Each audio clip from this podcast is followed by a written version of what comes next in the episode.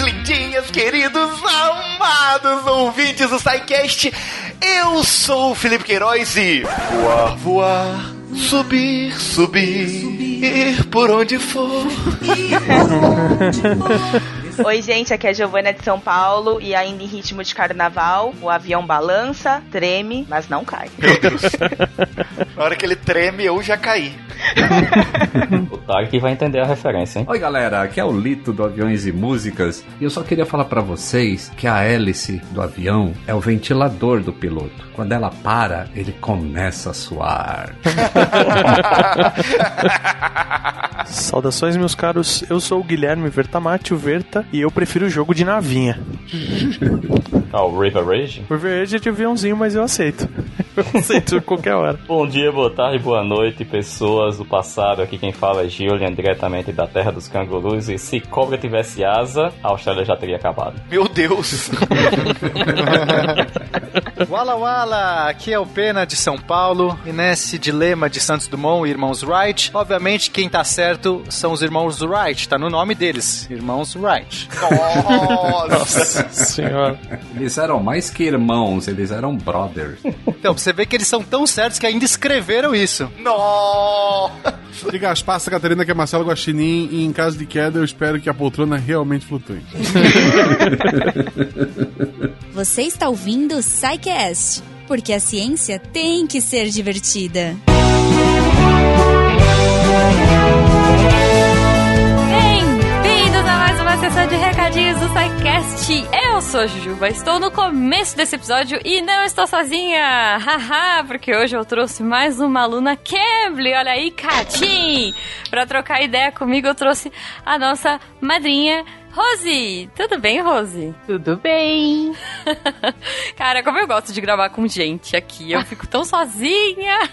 Ai, que triste. Pois é, pois é. Mas eu estou feliz porque hoje eu estou com a Rose e a gente veio para trocar uma ideia sobre o Cambly. Como eu disse, né, a gente já trouxe o Sérgio para falar um pouquinho e hoje a gente trouxe a Rose, olha só, que também é nossa madrinha lá no Portal Deviante, ajuda o projeto, ajuda a divulgação científica acontecer. E também estudo inglês. Olha só, graças aos nossos jabazinhos aqui. e aí, a gente trouxe para saber, Rose, e aí? Como é que é? O que, que você acha? Como que foi esse esquema, assim? Você falou, nossa, ouviu, achou bacana e foi atrás. O que, que te chamou a atenção do Cambly? Eu acho que foi a insistência da divulgação, assim, porque a primeira vez, na verdade, assim, a primeira vez que eu ouvi, é, falei, ah, é mais uma plataforma online e tal. Mas conforme vocês foram mostrando mais detalhes, assim, nos recadinhos, eu falei assim, nossa, isso parece legal. Aí eu entrei lá, comecei a olhar, curti, falei, vou me inscrever nesse negócio. Achei muito bacana.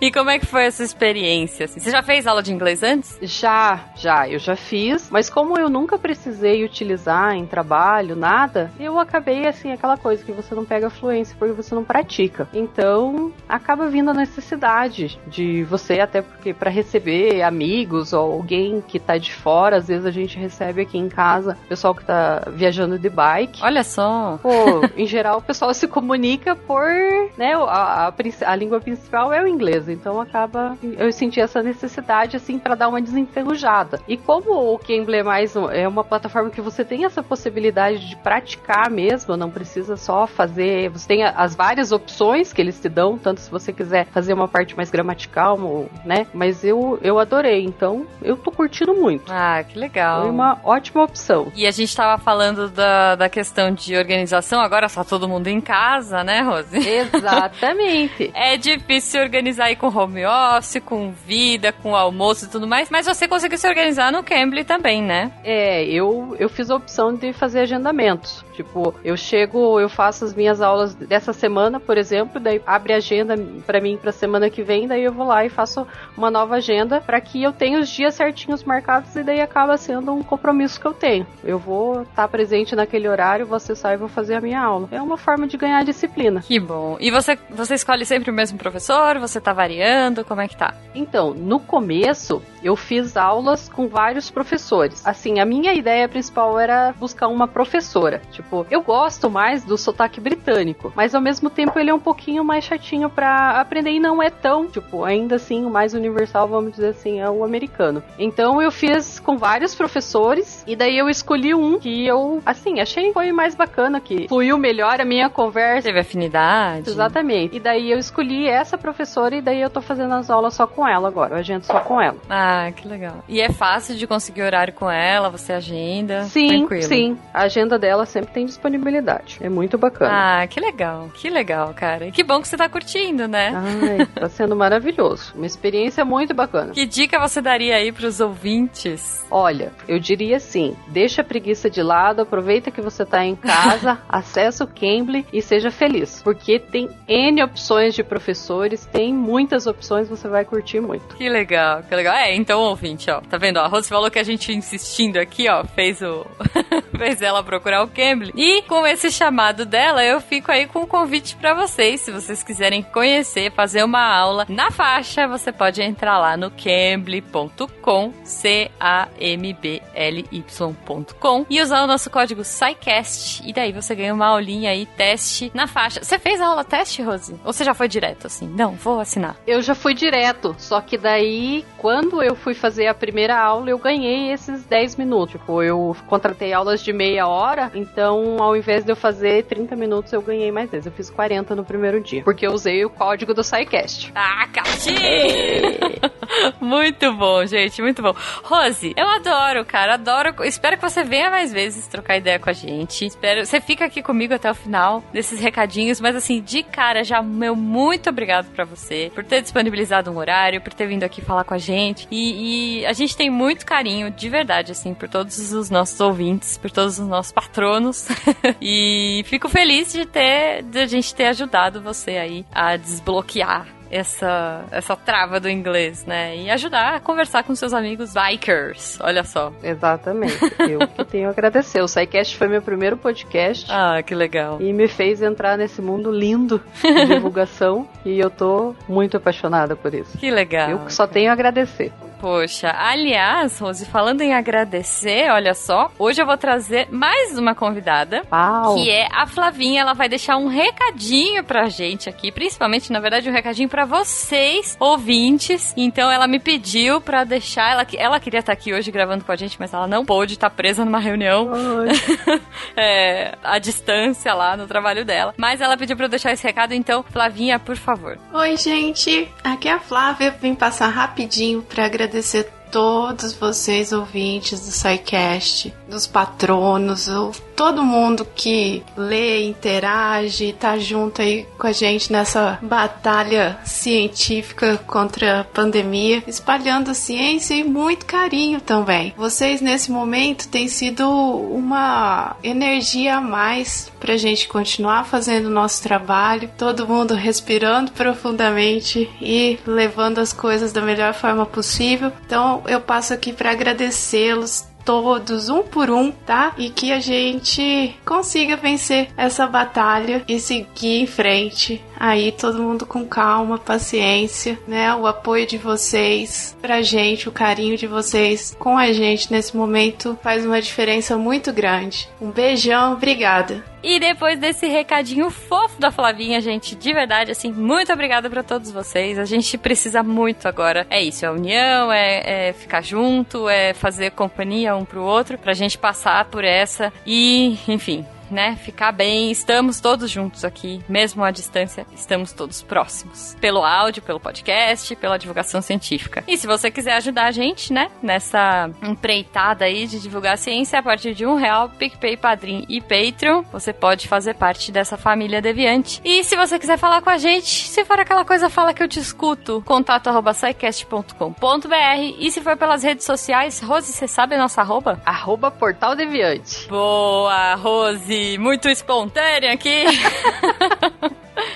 Gente, obrigada mesmo. Não esqueçam que lá no final tem os recadinhos da Deb, contando quais foram os textos da semana, daquele jeitinho fofo que só a Deb sabe contar. Espero que vocês curtam aí esse episódio, que vocês aproveitem o fim de semana de vocês. E semana que vem a gente tá de volta. Rose, mais uma vez, muito obrigada. E espero que você volte aqui também para trocar ideia comigo em alguma outra oportunidade. Aí, eu que agradeço. E ouvintes, entrem no quê? Isso, boa. Catim! Beijo. Beijo.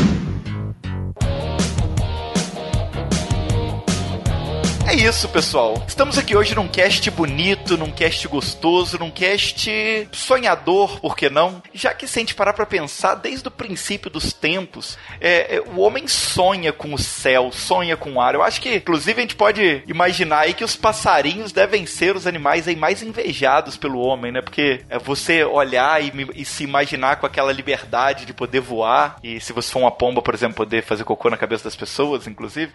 Mas Vocês- a gente falou no nosso cast sobre o Leonardo da Vinci que desde o século XV a gente já tinha ideias, né, maneiras, protótipos de como imitar os animais para voar. E justamente nesse programa nosso de hoje a gente vai falar um pouquinho sobre isso, sobre a história dessa descoberta dos céus e por que não, né? Como que o homem ganhou asas e voou. Olha, ficou bonito. Pois é, e como os pássaros influenciaram os primórdios do voo, hein? A gente vai ver daqui a pouco. Fé é coisa de YouTube, né? A gente vai ouvir daqui a pouco.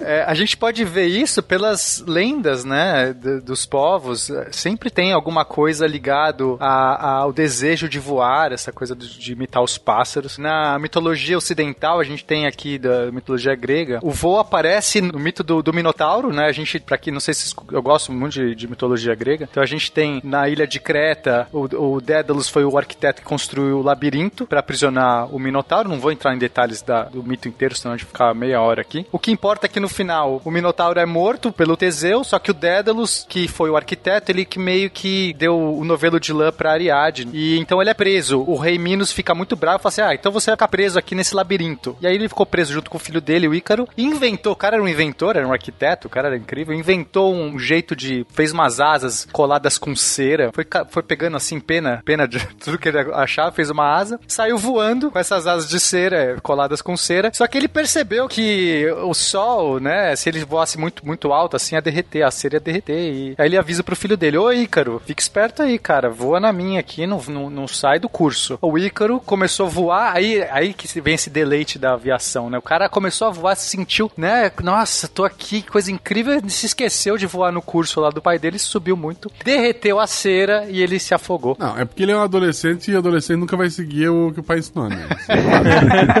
Não tem a ver sobre aviação, tem a ver sobre pedagogia. Exato. Foi a mesma coisa de falar, se aproxima do sol, né? É, devia ter dito, vai lá no sol pra, ti, pra, pra mim. Aí não ia. É bom falar que a gente teve um cast sobre aviões com, com o Lito também, lá em 2014. Foi o SciCast 52. Não, não sei se vocês devem ouvir ou não, mas ele fica como recomendação. Eles não eram nascidos ainda. Seis anos atrás eu não me responsabilizo por nada. Mas, Pena, isso que você falou, ele é interessante, assim, num nível muito grande. Por exemplo, nas mitologias, mesmo as orientais, as ocidentais, boa parte delas, mesmo os deuses, não são capazes de voar por si só, né? Já que você mencionou a grega, o Hermes, ele precisa das botas dele, né? Você tem uma divindade, que é a Nike, que é a deusa da vitória, que ela voa por si só, porque ela, ela até é esculpida como um anjo. E na mitologia nórdica, por exemplo, você precisa da capa da Freia, né? Que é uma capa que te transforma num pássaro. Nas mitologias orientais também, os, os deuses por si só, eles têm as suas carruagens voadoras. Eles precisam, assim como nós mortais, de aparatos ou itens, artefatos que auxiliem para fazer voar, porque é algo completamente não inerente à nossa realidade e é algo extremamente almejado, extremamente sonhado, né? Olha que interessante isso. Eu acho isso legal porque não tinha inventado ainda, ainda os super-heróis. Havia deuses, mas não havia o super-herói. O super-herói de hoje é o cara que voa sem explicação. Ah, voa aí. Você, você voa. É, mas, mas se você parar pra pensar, desde aquela época eu precisava de capa pra isso, você viu? É, mas a capa era mágica. Hoje a capa é só pra mostrar que você tá voando na tela. A capa não faz nada, entendeu? É só pra quando você voar, ficar balançando. Então, é isso. Os gregos tinham já, mesmo deuses, não tinham esse poder todo. Tinha que ter uma explicação dentro daquela mitologia toda pra voar. Então era a bota de Hermes, era a asa do Ícaro, etc. Faz sentido, eu gosto mais da mitologia grega do que super-herói. Tá aqui, provado. Justo. Pelo menos na mitologia grega, os engenheiros eram mais úteis, pelo jeito, né? Do que no mundo dos super-heróis. Exato, é, tinha alguma utilidade engenheiro, né? Exatamente. De qualquer forma, gente, a gente teve um momento Costelas Hidromel lindo aqui, que eu fiquei emocionado, entendeu? Inclusive, hashtag volta Costelas. Mas a partir do momento que, que a gente passa aí pela história, pela mitologia do, dessa, desse desejo de ganhar os céus, quando que, que o ser humano realmente começa a, de fato, é, conquistar os céus e, e construir ali os primeiros aparelhos que conseguem vencer a gravidade? Ali na época de 1700, a gente teve um padre, o padre que chama Bartolomeu Lourenço de Guzmão. Padre dos balões. Olha! A origem. A origem. o primeiro, esse é o primeiro, original. Exatamente.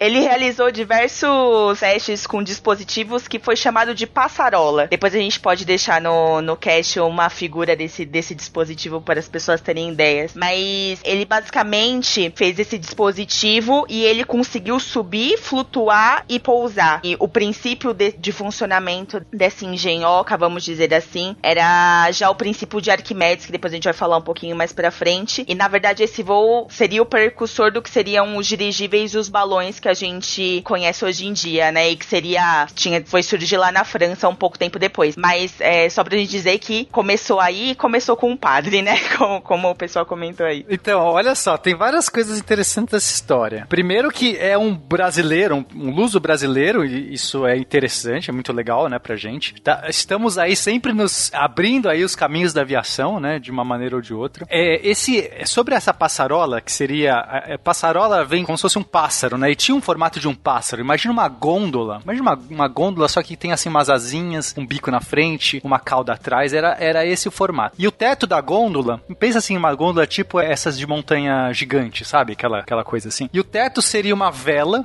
e aí ele usaria um ar quente jogado nessa vela para fazer subir. Então aí, como a Giovana disse, usando o princípio de Arquimedes, o ar quente ele vai ser mais menos denso, aí objetos menos densos flutuam, né? A gente vai ver isso melhor. Só que tem muita controvérsia se esse negócio voou de verdade. Assim, balões já eram conhecidos, tá, gente? Balões não foi, não foi que ele inventou balão. Esse aqui teria sido balão pilotado por um, por um ser humano, que, é, que alguém realmente subiu em cima dele, porque já tinha muito balãozinho, esses balãozinhos tipo de São João, entre aspas, né? Os chineses já usavam muito, já, isso. Balão já era conhecido tranquilo, balãozinho pequeno. Agora, para usar isso para erguer um, uma pessoa, teria sido esse o voo, o primeiro voo de toda a história, alguém num, num objeto mais leve do que o ar. Mas tem muita controvérsia por trás, porque essa demonstração, ele fez uma demonstração pública que tem gente que não acha que, que valeu de verdade, que algumas testemunhas dizem que não, que não foi bem assim, que ele ficou devendo, que ia fazer depois. Então, ou seja, tem gente que contesta isso. Eu realmente não sou um especialista disso, só fiz uma pesquisa aqui porque eu achei interessante. Mas é mais uma dessas controvérsias da aviação. É, olhando assim pelo, pelo modelo que está exposto aí, uma escala de 1 para 10 dessa passarola, é impossível esse negócio ter saído do chão, olhando.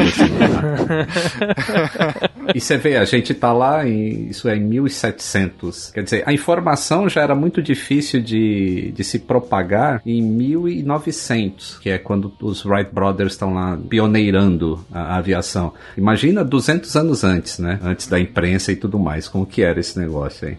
Eu acho que a maior controvérsia de todas, na verdade, é porque deixaram de usar esse nome passarola, que é incrível, é muito melhor do que avião. Imagina, vou, vou pegar uma passagem para minha passarola para voar. Cara, é o nome perfeito. Mais autoexplicativo, né? Parece passarinho, né? Já dá uma ideia do que que é, né? É. Mas é muito legal. O modelo é bonito. Se você olhar a foto dele, procura aí, ouvinte, digita no Google ou vê um, na foto aqui no post. É bonito. Você fala assim, eu adoraria que isso voasse. Ainda bem que não é um passaralho, né? Que aí seria muito ruim, cara.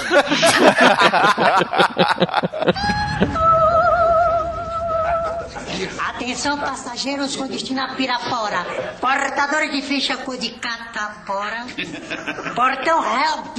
Esse é O Pena falou que antes do Bartolomeu de Guzmão aí já existiam balões não tripulados e que é, esse foi a primeira ideia aí de um aparelho tripulado, mas beleza, a gente não sabe se realmente subiu ou não subiu. A partir daí, tivemos balões tripulados, como foi isso? Qual foi o próximo passo aí nessa corrida rumo ao céu? Bom, depois disso, a gente teve um balonista, na verdade, chamado Jean-Pierre Blanchard, que ele realizou uma série de voos com balões dirigíveis, né? Que seria o precursor do que a gente teve depois em 1929, que foi o voo do, do Zeppelin, que daí já era transporte de carga é, e de passageiros, né? Que teve é, a questão da volta ao mundo em 1929, né? E ele tá relacionado com o seu criador, o nome, né? Zeppelin tá relacionado com o seu criador, que chamava Ferdinand von Zeppelin, perdoem meu francês, que não é exatamente muito bom. E era também o nome da empresa que ele próprio criou. Então, na verdade, tudo isso levou que a gente depois tem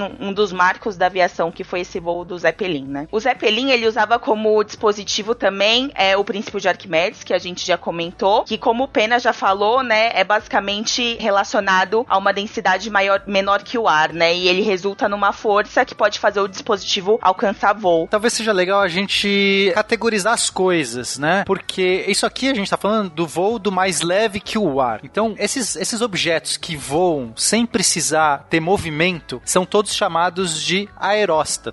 Sei que o nome parece feio, assim, mas aeróstato basicamente é, uma, é, um, é um objeto que voa sem necessidade de um movimento. Então, balões, dirigíveis, todos eles entram nessa categoria. E eles usam todos esse princípio do Arquimedes, a ideia para que eles possam voar parado, né, estático, aeróstato, né, algo estático. Então, você precisa utilizar é, o princípio de Arquimedes, é mais fácil você usar. Você faz algo menos denso do que o ar, vai flutuar por si só. Você comprime algo menos denso do que o ar, no caso pode ser um ar quente, ou pode ser o hélio, que é um gás mais menos denso, ou hidrogênio, né? Os primeiros Zeppelins eram feitos com gás hidrogênio, que é um, um gás muito leve. É o gás mais leve, inclusive, que a gente conhece. Nada inflamável, né?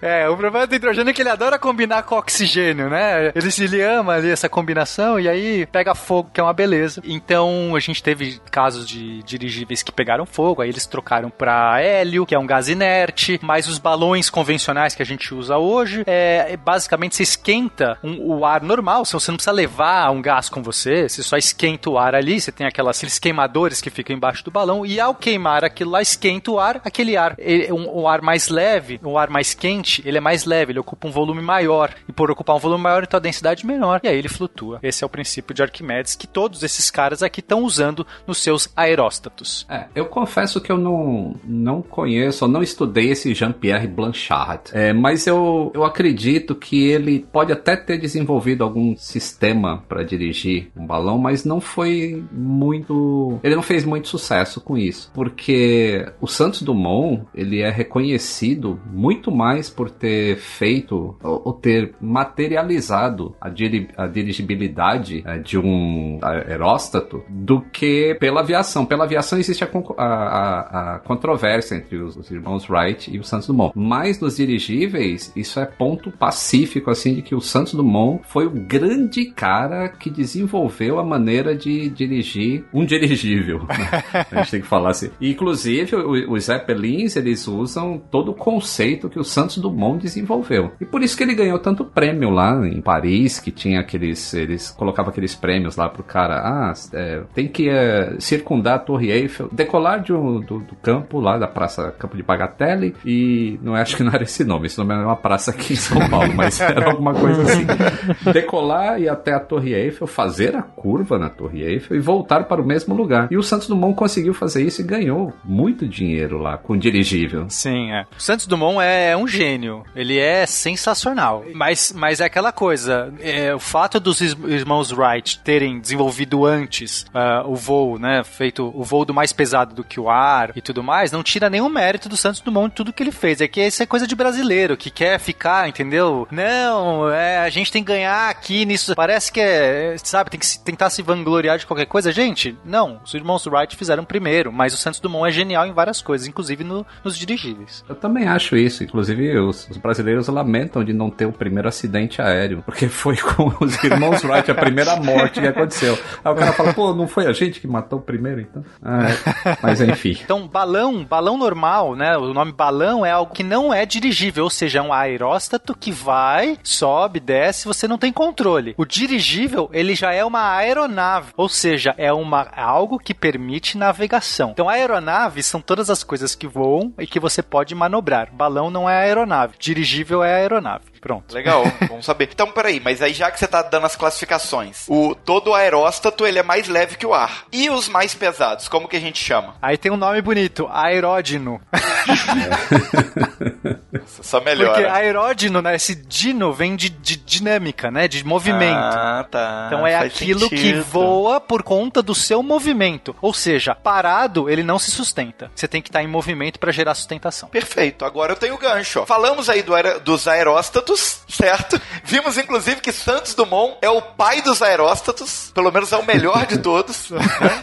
É o melhor aerostata da história da humanidade. Mas agora vamos avançar então aos aeródinos, a- aos nossos objetos voadores aí que são mais pesados que o ar e que precisam de estar sempre em movimento. Quando surge aí os primeiros aviões, os primeiros protótipos aí que ganham os céus mesmo sem, sem ar quente dentro deles, mesmo sendo mais pesados que o ar. Época dos dinossauros, né? Aeródinos, né? Pterodátilo, é isso que vocês estão falando, né?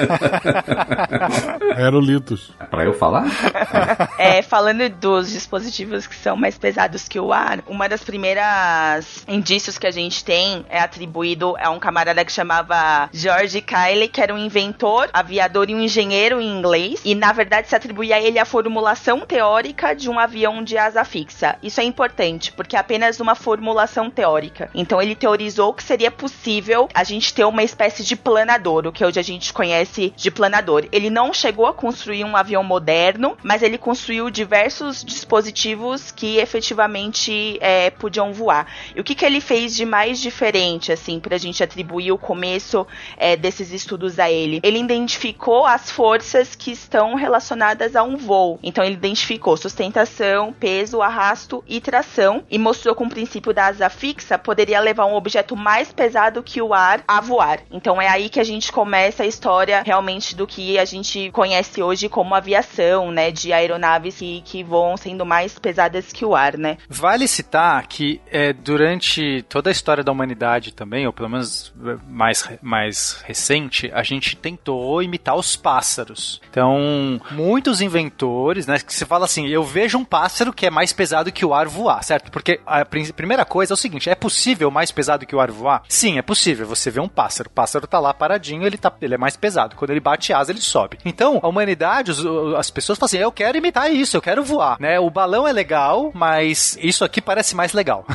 então, eles começam a fazer todas as engenhocas, né, possíveis, aqui, máquinas que você bate asa, pe- pedala pra bater asa, se arremessa de prédio tentando bater asa, porque era a ideia de imitar o pássaro. E nada funcionou, e, e não vai funcionar porque a gente não tem essa potência muscular e a gente também não tem os ossos ocos e a densidade, né, o, o pássaro pesa muito pouco para que ele consiga gerar, ape- apenas pro seu movimento de bater asa, gerar sustentação. Então, por muito tempo, foi frustrante isso. E aí, nesse momento que aparece esse George Kiley e, e- e essa teoria de que, olha, a gente não precisa bater asa, gente. É possível que você passe uma, um fluxo, você gere um fluxo de ar, um vento, numa certa superfície, numa asa, e só isso basta para subir. Então aqui, na verdade, foi o momento que o ser humano se desvencilhou da natureza. Em vez de falar assim, eu só preciso, eu quero imitar a natureza, a natureza tá ali, esse é um momento de, de, de revolução, de maturidade, eu, eu diria. Porque você fala assim, vamos inventar uma outra forma. A gente quer fazer isso, mas não dá pra fazer igual os pássaros, vamos inventar- outra forma. Concordo, mas eles ainda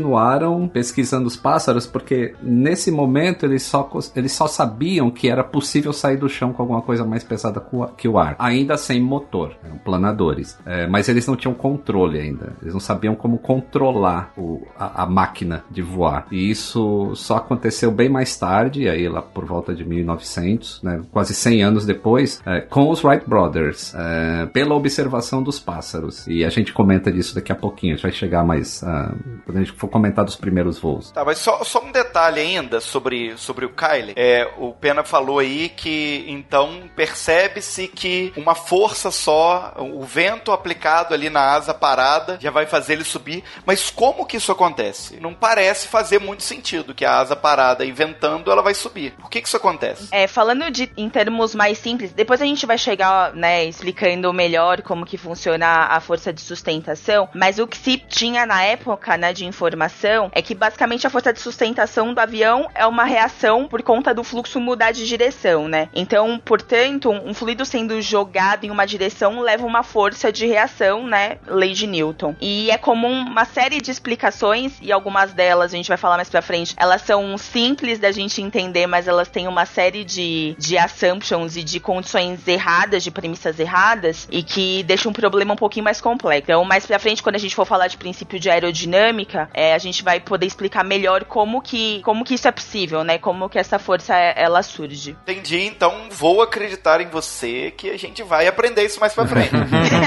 isso a gente tem que aprender saindo do cast, tem que aprender. Eu quero realmente sair daqui sabendo vendo isso.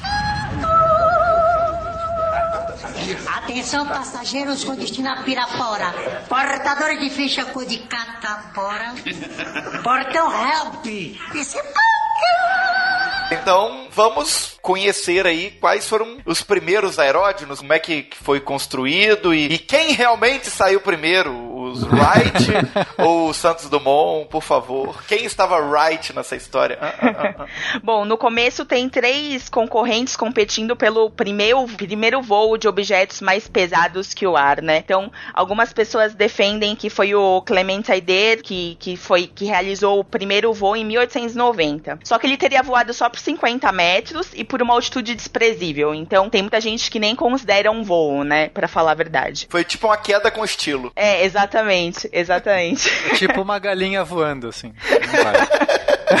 Depois, em 1897, ele teria feito um teste na presença de alguns oficiais franceses, porém sem sucesso, né? E esses testes eles ficaram em segredo até 1910 por conta de questões militares, né? Ele próprio alega que ele realizou um outro voo em 1897 com sucesso, mas assim, ele fala e, enfim, não, não tem nenhum registro disso, né? Eu juro que deu certo. É, eu exato. juro que... Ninguém viu, mas eu a garanto. Eu juro que foi, foi assim, né? E depois a gente tem, competindo também, os irmãos Wright, como a gente já comentou, que eles teriam voado pela primeira vez em 17 de dezembro de 1903, porém, os voos não foram publicados em um primeiro momento, né? Eles levaram os primeiros passageiros em 1908. E essa, é, na verdade, dos que disputam, né, como a gente já, já deu um, um overview no começo, eles que são os que mais realmente realizaram o primeiro voo, né? Embora a gente tenha essa disputa, disputa mas acreditado a eles o, o, o primeiro voo que a gente tem, né? Peraí que agora eu vou defender os brazucas aqui. Se a gente questionou lá esse Clemente Éder aí, que como ninguém viu, a gente não pode acreditar que ele voou em 97, não dá pra acreditar também se, se ninguém viu os irmãos Wright voando em 1903. Né? É. Se eu não acredito. Então não foram nem os irmãos Wright nem os Santos Dumont, foi o Clement Adler lá, que ele disse que voou antes, Não, mas o Santos Dumont fez o voo em 1906, né? publicamente, não é? Assim, a gente hoje já tem bastante evidência, tá, Felipe? Não, é claro que se fosse só um os ir- os irmãos Wright dizendo, ah, a gente voou e ninguém viu e tudo, tudo mais, seria difícil também, a gente não ia dar bola pra isso. Mas são diversas evidências e, e algumas das evidências mais fortes, inclusive no momento que os irmãos Wright estavam fazendo isso meio que escondido, tinha algumas pessoas ao redor, tinha algumas demonstrações que não eram públicas, mas que pessoas estavam acompanhando e inclusive questão de patentes e questão de, de, de registros. Mas no momento que o Santos Dumont faz, né, o, o, o voo público dele e tudo mais, a gente vai ver o, o avião dos, dos irmãos Wright muito mais desenvolvido do que o próprio avião do Santos Dumont, já conseguindo fazer manobras mais complicadas. E aí ficou, fica claro que não tem como aqueles caras terem feito em seis meses, sei lá, começaram a brincar com aquilo. E, então, isso é mais uma coisa robusta que mostra que eles já estão há anos. E eles estão três anos antes, né? E esses três anos fo- foi o que realmente fez é, é- é a diferença. Tem a polêmica se te- o voo era catapultado ou não. Essa foi a primeira polêmica. Ah, porque os irmãos Wright fizeram o voo, mas teve uma máquina que impulsionou eles pro ar. Né? Essa primeira polêmica. O Santos Dumont fez o voo que não precisava da tal máquina. Aí os irmãos Wright também não precisavam da tal máquina. No momento que eles estavam fazendo lá os diversos testes e por conta que o, que o vento mudava de direção, aquilo foi um, um artifício que eles usaram, né, fazer essa, essa máquina para facilitar, né, porque era difícil ter lá as rodinhas pra, pra era, era mais porque eles tinham um trenó que saía voando. Acho que talvez o Lito saia- saiba mais do que eu, não quero ficar falando, não é minha especialidade. A grande polêmica, na verdade, é essa mesmo, que, que, que o, que o brasileiro se pega mais. Ah, um é o ponto deles não terem feito isso publicamente. Ah, na verdade, os, os livros de história mostram que só cinco pessoas foram testemunhas desse primeiro voo de dezembro dos Wright Brothers. Mas eu concordo contigo, assim, quando a gente. Se a gente for analisar todo o método científico que os Wright Brothers eh, im- imprimiram, né, o que anotaram do projeto deles, é um negócio fabuloso. Assim, é um negócio que não sai do nada como uma pipa e, e, e vai voar. Eles tinham um método científico muito presente no projeto deles. Isso tudo está documentado. É, por exemplo, a hélice, se você pegar a hélice do 14 bis, que teoricamente é de três anos depois, é de 1906, é, você vê o quanto a hélice dos Wright Brothers eram mais avançadas. A hélice, inclusive, a hélice que a gente usa hoje em aviões, ela é exatamente igual a que os Wright Brothers desenvolveram naquela época. Enquanto o Dumont ele estava se baseando ainda em hélice do tipo uh, que eram usados em barcos, uma hélice náutica, os Wright Brothers já tinham descoberto que o perfil da hélice nada mais era do que uma asa em miniatura. Então você não precisava impulsionar o ar para trás se você criasse sustentação nessa hélice para puxar alguma coisa ou empurrar alguma coisa. Então é, eu acho muito difícil também que eles em 1908 tivessem feito um voo fantástico que ninguém conseguia fazer na época com manobras. Eles faziam manobras em oito, faziam e eles não conseguiriam desenvolver isso em apenas dois anos desde o Santos Dumont. É, então, assim, por é, essas evidências que foi o Pena que falou, né, da, das evidências. Então, existe muitas evidências de que os caras tinham um estudo maior. E agora eu vou falar uma coisa que vai chatear muito o brasileiro aí. O Santos Dumont tinha muito dinheiro, cara, mas muito dinheiro. Então, vários dos projetos do Santos Dumont não necessitavam de, de um método científico, porque era tentativa e erro. Ele tinha dinheiro para gastar em tentando fazer isso. É, enquanto os Wright Brothers, eles eram pobres. E por isso eles queriam ter a patente de uma máquina de voar. Eles queriam enriquecer através da, da invenção deles. Então eles não tinham dinheiro para queimar em protótipos e, e acidentes, essas coisas. Então eles tinham esse cuidado maior em fazer as coisas mais testadas. Eles usaram túnel de vento. Uh, não conheço na história, pelo menos todas as duas biografias que eu li do Santos Dumont não comenta sobre túnel de vento. Então eu acho que se a gente analisar só por essa parte, eles têm um crédito muito grande na aviação também. E como a gente já falou antes, ser o primeiro não importa. Os dois contribuíram muito para a aviação. Sim, é. Esse dilema que é bobo no final das contas, porque parece que assim, ah, o primeiro é que importa. E, e não, como eu falei, o Santos Dumont teve contribuições incríveis, não só na aviação. E por fato dele ter na aviação, seja também nos dirigíveis que né, o, o próprio Lito falou, mas também em outras áreas, assim, isso é muito legal. E a gente tem que valorizar sim quem foi Santos Dumont. Assim, é incrível que a gente possa ter um cara desse que contribui em tantas áreas e fez tantas invenções legais. Sim, ele é, ele é genial, genial. Eu acho, eu acho que ele é, eu falei isso no meu vídeo sobre. Eu, eu fiz um vídeo sobre Santos Dumont. Eu acho que ele é o maior brasileiro de todos os tempos em genialidade. Eu acho que ele tá no top 5 fácil aí. É, até porque na época dele não existiu pena, né? aí agora você pegou pesado. Em defesa do, do Santos Dumont, é, os irmãos podem até ter inventado a hélice, mas a rodinha para pousar é trem de pouso. É óbvio que é invenção de mineiro. Verdade. Aí eu não falei da questão da, da polêmica aí, né? Da catapulta ou não. Na verdade, ela não é uma catapulta de lançamento do avião. É que, como eles precisavam de muito vento para ter a força de sustentação ainda nos primórdios, eles iam para um lugar que chama Kitty Hawk, lá no, no, nos Estados Unidos, onde venta bastante e tem dunas. Então eles montavam um trilho em que o avião deles corria pelo trilho. Apesar deles serem bicicleteiros, né? Eles tinham uma fábrica de bicicletas, eles não colocaram rodinha de bicicleta no, no avião porque ia pesar mais ainda. Então eles usaram um trilho de madeira e o avião decolava em cima desse trilho quando tinha muito vento. Só que esse trilho demorava muito para ser montado. Então eles pegavam a direção do vento. Então, por exemplo, o vento tá vindo de nordeste. Aí eles começavam a montar esse trilho pro, pro flyer decolar. Quando eles terminavam, o vento já tinha mudado, já tava de sudeste. Aí eles tinham que desmontar o trilho todinho para colocar na, na direção contrária do vento. E aí, como eles eram engenhosos, eles falaram assim, pô, vamos construir alguma coisa que faça esse movimento contrário do vento, independente da direção dele. E aí inventaram esse negócio para fazer o flyer correr em cima da, da, dos trilhos, sem precisar ficar direcionando para o vento. E aí isso ficou como uma catapulta, que até uma pedra que você joga numa catapulta, ela vai voar.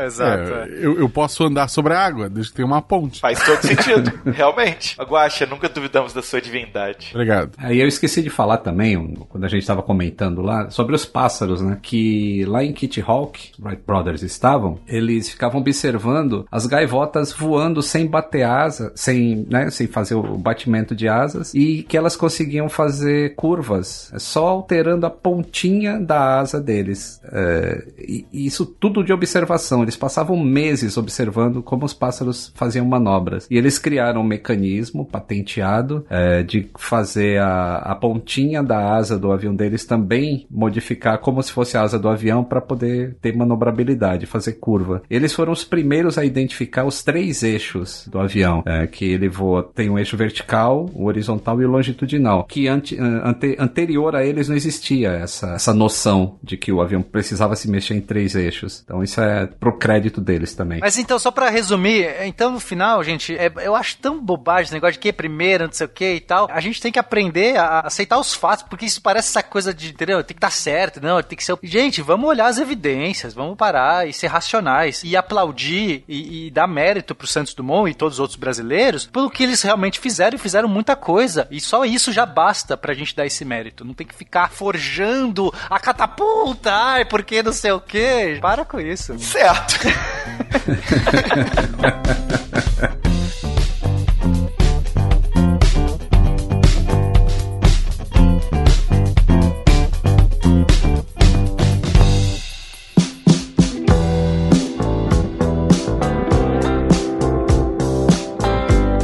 Então, gente, é, vimos aí a história aí do primeiro desenvolvimento, né, dos aviões, dos aeródinos, que agora estou aprendi o termo correto para se usar. Descobrimos que essa briga por quem saiu primeiro é uma grande bobagem. Podemos todos comemorar juntos, né? Mas ninguém tira de Minas o trem de pouso. Mas hoje em dia nós temos aí aviões sendo utilizados para diferentes é, objetivos, né, em diferentes motivos. Então vamos falar um pouquinho agora sobre isso, sobre os usos contemporâneos do avião agora. Para que, que serve a aviação hoje no nosso mundo? Qual o papel da aviação hoje nessa, nesse século 21 aqui, nesse mundo em que a gente vive? Felipe, é bom lembrar que quem quiser mais da história da, da aviação, dos primeiros aviões, tudo, como eu falei antes, tem um episódio 52 do SciCast que ele pega bem o, o histórico e a gente para antes de chegar no atual. Bom, hoje em dia a gente tem basicamente duas grandes divisões quando a gente fala de aplicações de aeronave, por assim dizer. Então a gente tem as aplicações militares, que é todo tipo de avião utilizado para fim militar. Isso inclui o uso do próprio avião como arma de combate, mas também operações de suporte, apoio logístico, apoio às tropas, transporte de materiais, de suprimentos, reconhecimento de terrenos, etc. Né? Então, todas essas aplicações estão encaixadas em aviação militar. Mas o que a gente tem mais contato no nosso dia a dia é o que a gente é, chama de aviação civil, né? Que é tudo que não é militar e isso engloba é, transporte de passageiro e transporte de carga, né? Então tem algumas distintas variações, mas normalmente a gente chama tudo isso de aviação civil. E dentro da aviação civil a gente tem algumas subdivisões. Então a primeira é o que a gente chama de, de aviões comerciais para transporte de passageiro, que é o que a gente pega, enfim, para ir viajar de férias. E eles têm algumas particularidades. Então normalmente eles fazem rotas fixas com horários fixos por uma companhia de aviação comercial, essas, né, a Gol, a TAM, Azul, etc, né, essas que a gente pega comumente. E essas também podem oferecer serviços de é, rotas de transporte de cargas regulares, né. Além disso, a gente tem o próprio avião para transporte de carga. Ele não necessariamente é distinto das outras classificações, mas eles são utilizados comumente só para carregar carga por conta das adaptações que tem que fazer no interior da aeronave para isso, né, pra, por, por tema de custo, para sair um pouco mais barato, né. E a gente tem uma outra classificação que é a aviação geral, que são todos os outros tipos de aviões, e isso inclui aviação executiva e serviços de táxis aéreos, mas também é, alguns tipos de aviação experimental, aviação desportiva e de reconhecimento. Então, dentro da aviação civil, a gente costuma trabalhar com essas três classificações. É, pra gente ter uma ideia, assim, de número de como a gente utiliza, a gente tem dados dos Estados Unidos. Num dia típico, se opera 87 mil voos, dos quais em torno de 28 mil são de linhas comerciais. Então, só pra gente ter uma ideia de, de quanto que a gente usa o nosso espaço aéreo. Querido jornalista, se você estiver ouvindo o SciCast agora, aprenda que existem essas classificações da aviação civil. Eu falo isso porque existe uma grande diferença entre a aviação comercial de transporte de passageiros, que é a aviação, né, que é essa que tem as rotas fixas, que é que você compra o bilhete e você vai do ponto A até o ponto B. Os regulamentos são diferentes, a aviação é tratada de uma maneira bem diferente do que a aviação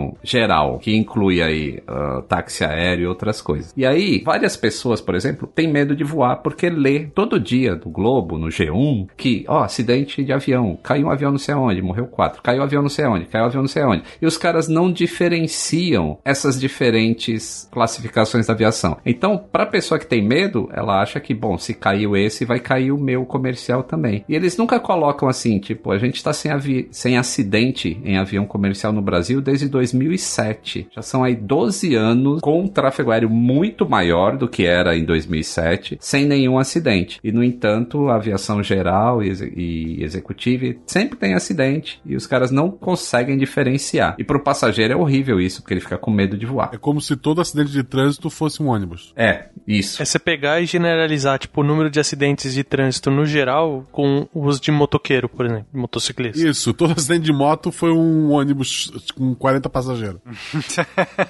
Eu acho que na redação dos jornais tem só uma, um escaninho lá, né? Uma caixinha em que qualquer acidente aéreo eles colocam a notícia ali naquela mesma caixinha. Então vai tudo como se fosse tudo a mesma coisa. Até helicóptero entra no meio. Se voar, vai avião. É, helicóptero, aliás, é uma aberração, tá? Pra aviação.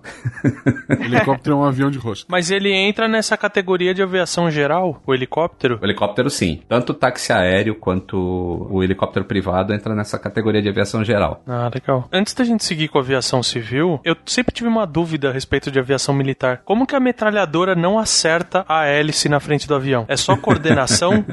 É. Aliás, teve um, teve um thread no Twitter esses dias aí que foi bem interessante. Tem um, um, museu que mostra como é feita essa. É mecanicamente controlado isso. A cada volta da hélice existe um. um é, agora eu vou entrar nos termos que talvez as pessoas não gostem muito. Que eu não lembro. É, é, chama cam. Eu não lembro o nome em português, mas é tipo um chanfro em alguma coisa que gira. E cada vez que aquele chanfro passa no local onde a hélice não está, ele dispara um tiro. Entendeu? É como se fosse. É um temporizador né? É, uma catraca, assim, sabe uma catraca que ela vai girando com os dentinhos lá? Cada vez que ela pular um dentinho, o negócio dá um tiro. E o cara já montou aquilo de uma maneira que a hélice não vai estar ali na frente. É, em português chama Kami mesmo. É Kami? É, então, é. Acho é, é o Kami. Cam. É muito genial. O problema é que no início essas coisas quebravam, né? E o cara tirava na própria hélice. o que eu nunca entendi é como o cara de trás não acerta o leme. Essa aí eu quero saber a magia. o que acerta não voltava para contar. É, tem aquele filme do Indiana Jones, né? Que o, a última cruzada, que eles estão no avião, aí o pai do Indiana Jones está no, no, no, banco de trás, e aí ele tá tentando atirar no, no avião que tá se perseguindo, e ele acerta o próprio leme e ele fala: Filho, fomos abatidos. atingidos. Mas eu não sei se tem algum jeito de, de proteger. É, alguém sabe isso? Se tem algum fim de curso que impede você de, de mirar a própria. Você tá girando, você, você, você entende o que eu tô falando, né, gente? É, é o, aquela coisa giratória, você tá ali na parte de trás do avião, no, no banco de trás, o segundo banco. É, e aí você tem um esquema de você girar livremente para você perseguir o avião que tá girando lá, ó, tentando te pegar. Então, eu não sei se tem algum jeito de você não atirar no próprio leme. No caso das fortalezas voadoras, existia isso assim na, na, no turret, que é o nome desse negócio, que ficava em cima, ele não girava 360 graus. Ele era limitado para não justamente não pegar no leme. Mas o de baixo, esse girava 360. É, o de baixo aí é ok, só não tá com o trem de pouso baixado, né? e, e, tinha, e depois foi feito outro mecanismo que era o de cima mesmo. Quando ele estava tipo apontando para a parte de trás, uh, existia também um cam que levantava a, a arma para ela não não estar tá no limite da deriva do avião. Faz sentido. Ah, legal. Mas de qualquer forma, vocês sabem que essa questão de opinião pública com relação à aviação se resolveria com uma coisa muito simples, né? Passarola. Quem tem medo de voar numa passarola comercial, gente? Verdade, hein? Esse nome tá muito perdido, velho. Ninguém teria medo de pegar uma passarola. Na moda do vintage, provavelmente alguém vai trazer de volta, né? É verdade. Se esquece o avião, venha voar de Cara, passarola. é- Cara, qualquer um vai. não Exatamente. Como é que você vai ter medo? É uma gôndola de, de montanha-russa com um com bico e asinha, assim, de passarinho. Olha aí. Felipe, monta uma companhia aérea e na sua companhia aérea vão ser todas passarolas. Passarolas, é isso aí. É isso aí, gente. É. o passarola é o futuro. Atenção, passageiros com destino a Pirapora. Portadores de ficha cor de catapora. Portão help.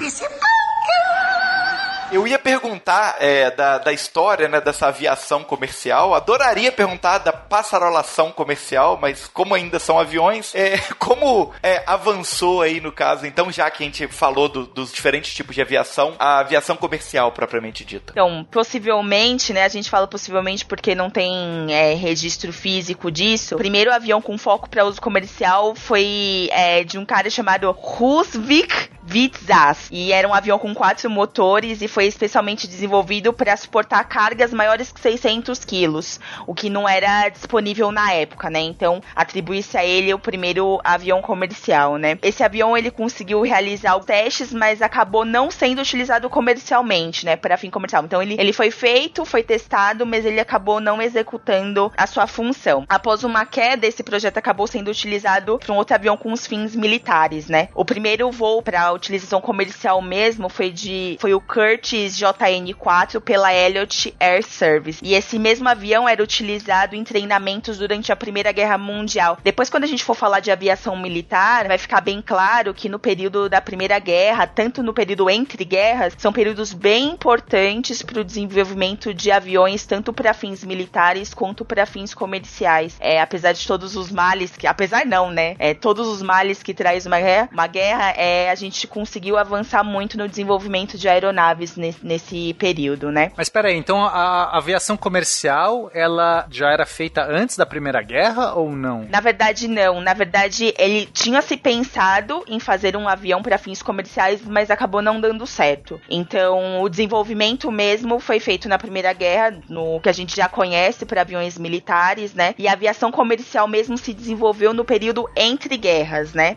Diversos aviões foram adaptações de projetos da Primeira Guerra Mundial, né? Em torno de 1920, o primeiro avião com lavatório foi colocado em operação pela Handley Page Company, né? E então, nesse período entre guerras que a gente tem o maior desenvolvimento da aviação comercial como um todo. Esse avião que eu comentei agora, ele poderia carregar 15 passageiros. Então, é, é um avião pequeno, mas enfim, para época, né, ele já apresenta uma, um grande avanço do que em relação ao que a gente tinha em termos da Primeira Guerra de aviões militares. É, se a gente pensar na Primeira Guerra, os aviões da Primeira Guerra são aqueles aviões extremamente expostos, simples, né, com uma armação assim, você, você reconhece, você consegue ver o piloto dentro do avião, não tem um cockpit fechado. Normalmente você tem um ou dois passageiros só, né? Você não tem mais do que isso. Tipo, dá pra dar um tiro pra cima e matar o piloto. Exatamente. Não faça isso, né? O sniper do chão pode acertar o avião. Eles eram de tecido, né? A estrutura dele era de tecido. E tecido engomado. E ainda bem que a aviação comercial não começou nessa época da Primeira Guerra, porque os pilotos levavam é, um revólver a bordo. Sabe pra quê? Porque não era pra atirar em outro avião. É porque caía tanto o avião nessa época que o cara se suicidava antes de chegar no chão, porque ele não queria uma Nossa. morte tão horrível. Então o cara se- levava o revólver pra se suicidar. Olha, tem um filme é, que saiu agora recentemente, em 1917, que tem uma cena muito legal que mostra uma batalha aérea de aviões dessa época. E você vê a diferença do que é o dogfight de hoje em dia, ou enfim, da Segunda Guerra. Já é uma diferença absurda. Dogfight é o nome que a gente dá pra esse combate aéreo, né? De caças aéreos. É aquilo que vai ter no filme do Top Gun, né? Isso, é. E aí você percebe a diferença, porque é uma coisa muito mais lenta, os aviões pra manobrar, e eles estão muito mais próximos ao chão. Tanto é que, bom, eu não vou ficar dando spoilers, assista lá, o filme é sensacional, principalmente a fotografia tá incrível. Essa cena é maravilhosa, não vou dar spoiler. Uma coisa interessante interessante aí que foi falado, né? Do primeiro voo para utilização comercial foi o Curtiss JN4, o modelo. O Curtiss, o Glenn Curtiss, foi um dos caras que mais foi processado pelos Wright Brothers. Porque como os, os Wright Brothers tinham a patente, eles, eles ficaram tão focados nesse negócio de proteger a patente deles, enquanto a aviação toda se desenvolvia no mundo inteiro, que eles começaram a distribuir processo por uso de patente deles. E isso acabou atrasando tanto o desenvolvimento do, do, da aviação pelos Wright Brothers que o Curtis acabou sendo tendo muito mais sucesso na carreira e em algum momento da história o Curtis compra a, a Wright, que era a empresa dos Wright Brothers, logo após a morte de um deles. Que, que é uma coisa interessante que muita gente não sabe, assim, que eles focaram tanto na patente deles, a máquina de voar, que eles esqueceram do desenvolvimento da aviação. Advogados, é, esse é o problema. Deve ter gastado uma grana em advogado para fazer todos os processos ali. Muito advogado. Ficou rico, né? Exato. Essa Curtis, ela existe até hoje, a empresa ainda? É, é, eles são donos da patente ainda dos irmãos Wright? Boa pergunta. A Curtis existe ainda, mas não como era no passado. Mas em relação às patentes, eu não sei. Como já faz muito tempo, eu acho que ele já virou domínio público, né? Depois. É, já deve alguns... ter caído. Então podemos projetar o nosso nossa passarola. então, gente, é, aí a aviação comercial se desenvolve a partir ali do entre guerras, né? Começam ali os primeiros aviões justamente porque os protótipos foram aprimorados durante a Primeira Guerra Mundial. E depois disso, o que, que a gente tem aí a mais na aviação comercial? Os aviões mais modernos se parecem mais com os que a gente tem hoje, eles surgiram na década de 30. Então a gente está falando aí de, é, de 1920 para 1930 teve esse avanço. Em 1930 a gente já tem o Boeing 247 e o DC-3, que estão mais perto dos aviões que a gente tem hoje. Já no final da década de 30, os voos eles já estavam alcançando maiores distâncias e eles começaram a competir nos voos transatlânticos. Então a gente tem um período muito pequeno de tempo, a gente tem um avanço, se você for pensar, um avanço muito grande na aviação, né? De avião militar, que como a gente comentou era de tecido e cabia uma, duas pessoas, é para aviões que cabiam 15 pessoas, para depois de 10 anos a gente já ter aviões é, mais próximos do que a gente conhece hoje, né, como aviação comercial. No final da década de 40, tanto a Boeing quanto a Douglas Aircraft Company, entre outras empresas americanas, desenvolveram aviões com maiores autonomias. E aí a gente tem como exemplo o Boeing 377 e o DC-4, né? Então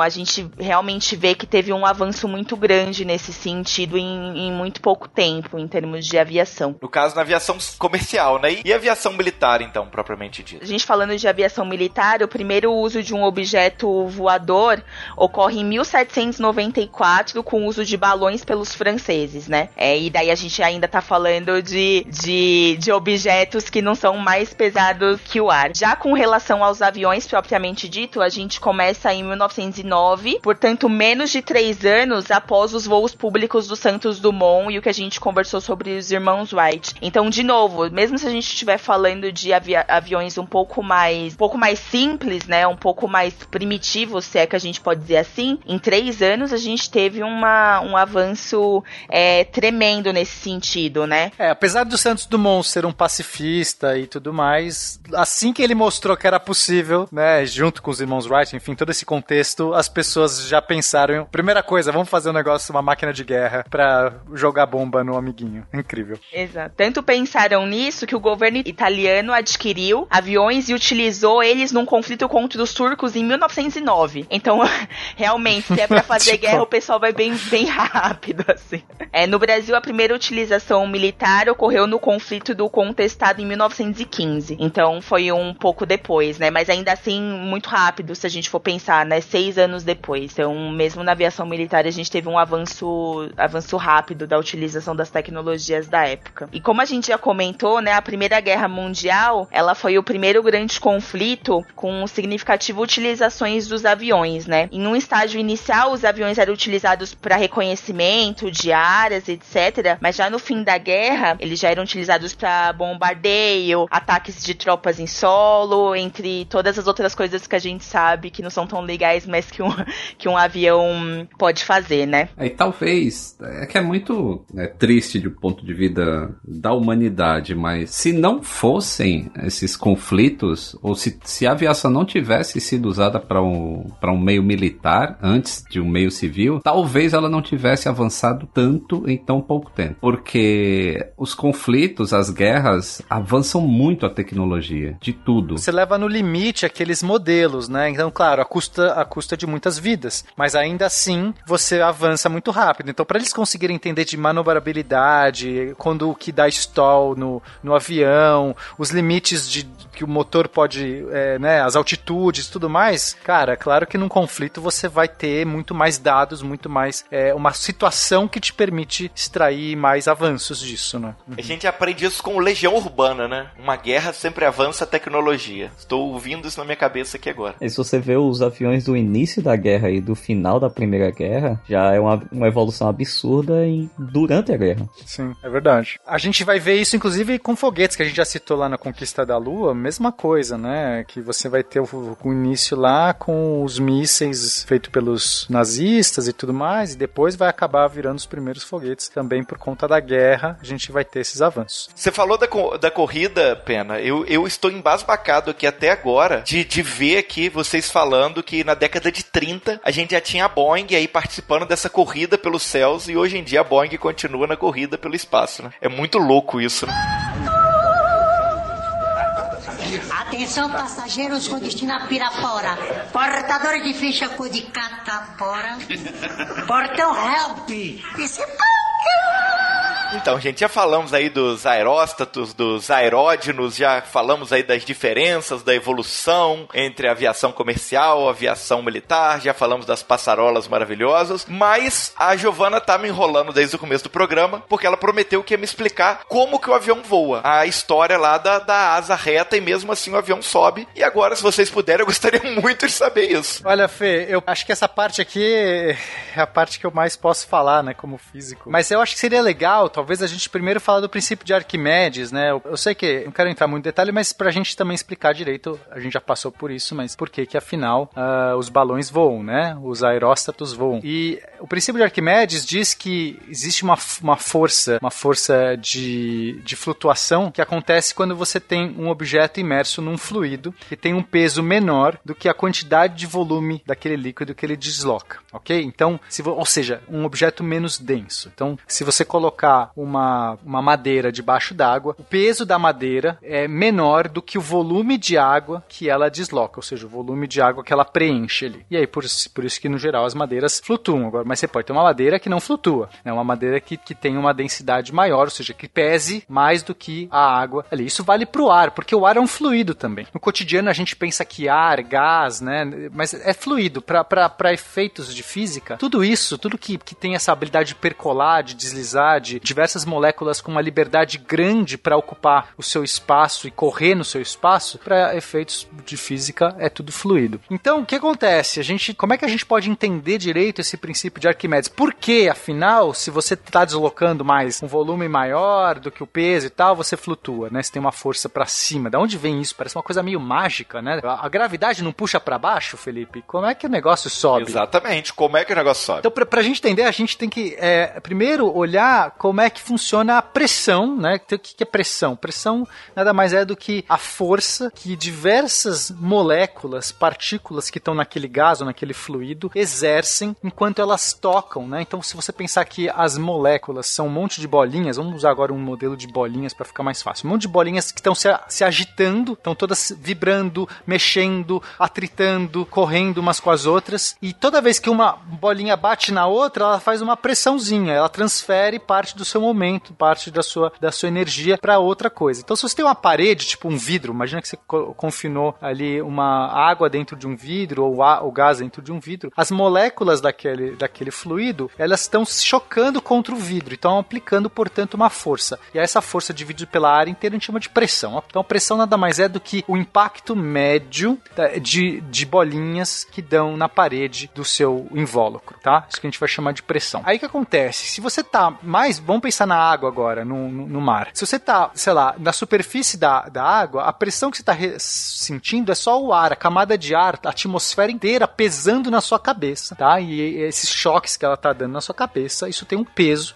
Então a gente vai ter uma pressão atmosférica. Agora, conforme eu vou abaixando para baixo da água, eu vou ter, além dessa pressão, peso da, da, do ar, eu vou também ter o peso da água. Então a pressão vai aumentando com a profundidade. Tudo bem? Quanto mais profundo eu tô, maior a coluna d'água e, portanto, mais pressão, tá? Por quê? Porque eu vou ter o peso dessa, dessa coluna d'água puxando todas essas moléculas também para baixo, a gravidade puxando para baixo, que ajudam a aumentar a energia, a, a força dos choques mais embaixo. Tudo bem por enquanto? Peraí, vamos lá. A pressão são essas bolinhas da, que- da superfície que está em contato com o meu corpo. Tecnicamente, não importa se eu tô no ar ou debaixo d'água, a área que está em contato com qualquer coisa do meu corpo é a mesma. Então a quantidade de bolinhas que bate em mim é igual. A diferença é quão energéticas elas estão, com muita energia elas estão. Então, não, não necessariamente. Então vamos lá, depende sim da velocidade de cada bolinha. Essas bolinhas estão mais rápidas, você vai ter mais impacto. Então, isso tem a ver com a temperatura, tá? A energia média, a energia cinética das moléculas nada mais é do que temperatura. Quanto maior a temperatura, maior a velocidade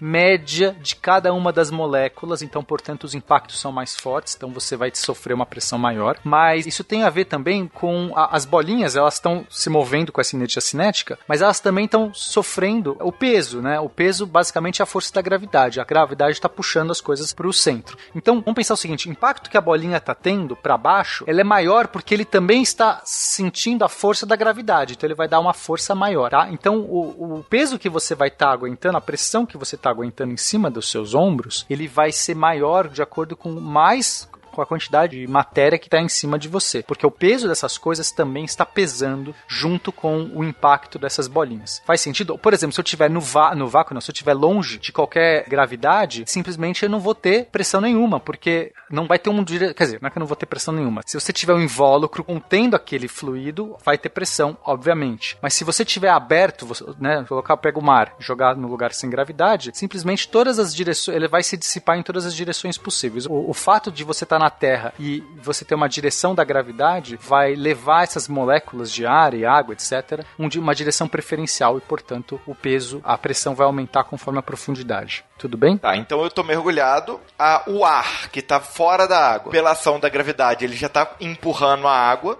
a água tá sendo empurrada pelo ar, além disso tá sendo puxada pela gravidade e ela junta tudo isso para poder bater em mim. Beleza, perfeito. Isso, Beleza, ok. Aí o que acontece? Então, quando você tem um objeto, vamos pensar um cubo, que eu acho que vai ficar mais fácil. Imagina um cubo dentro d'água. Tá um cubo sem nada dentro. Um cubo, é, um, um invólucro de- em formato de cubo, uma caixinha em formato de cubo, uma, uma caixinha quadrada, e dentro não tem nada, só pra facilitar, va- vazio. Você tirou todo o ar de dentro, oco, oco, tem lá um cubinho. As paredes da direita vão estar recebendo uma pressão de toda a superfície que está em contato, a água está em contato com essa superfície, está empurrando para a esquerda, tá? A parede da esquerda está recebendo um contato igual, porque é um cubo, não tem por que ser diferente, então toda a, mesma força vai estar recebendo para a direita. Então, os cubos não saem nem para a direita nem para a esquerda, ele fica parado porque você tem uma, uma força da direita para a esquerda e uma força da esquerda para a direita idênticas. Perfeito, Tudo perfeito. bem? Ok, agora a gente tem que saber se o cubo sobe ou desce. Em cima do cubo, na superfície em cima do cubo, você vai ter uma pressão. Essa pressão vai, vai ser a pressão do- da profundidade daquele cubo. Então você vai ter a coluna de ar mais a coluna de água, digamos que está um metro de profundidade. Então mais um metro de água, então a pressão de um metro de água vai dar uma pressão no topo do cubo. Mas no fundo do cubo, a pressão é maior, porque o fundo do cubo está um pouco mais para baixo. Então digamos que era um metro e meio. O cubo tem meio metro de. Um, um metro,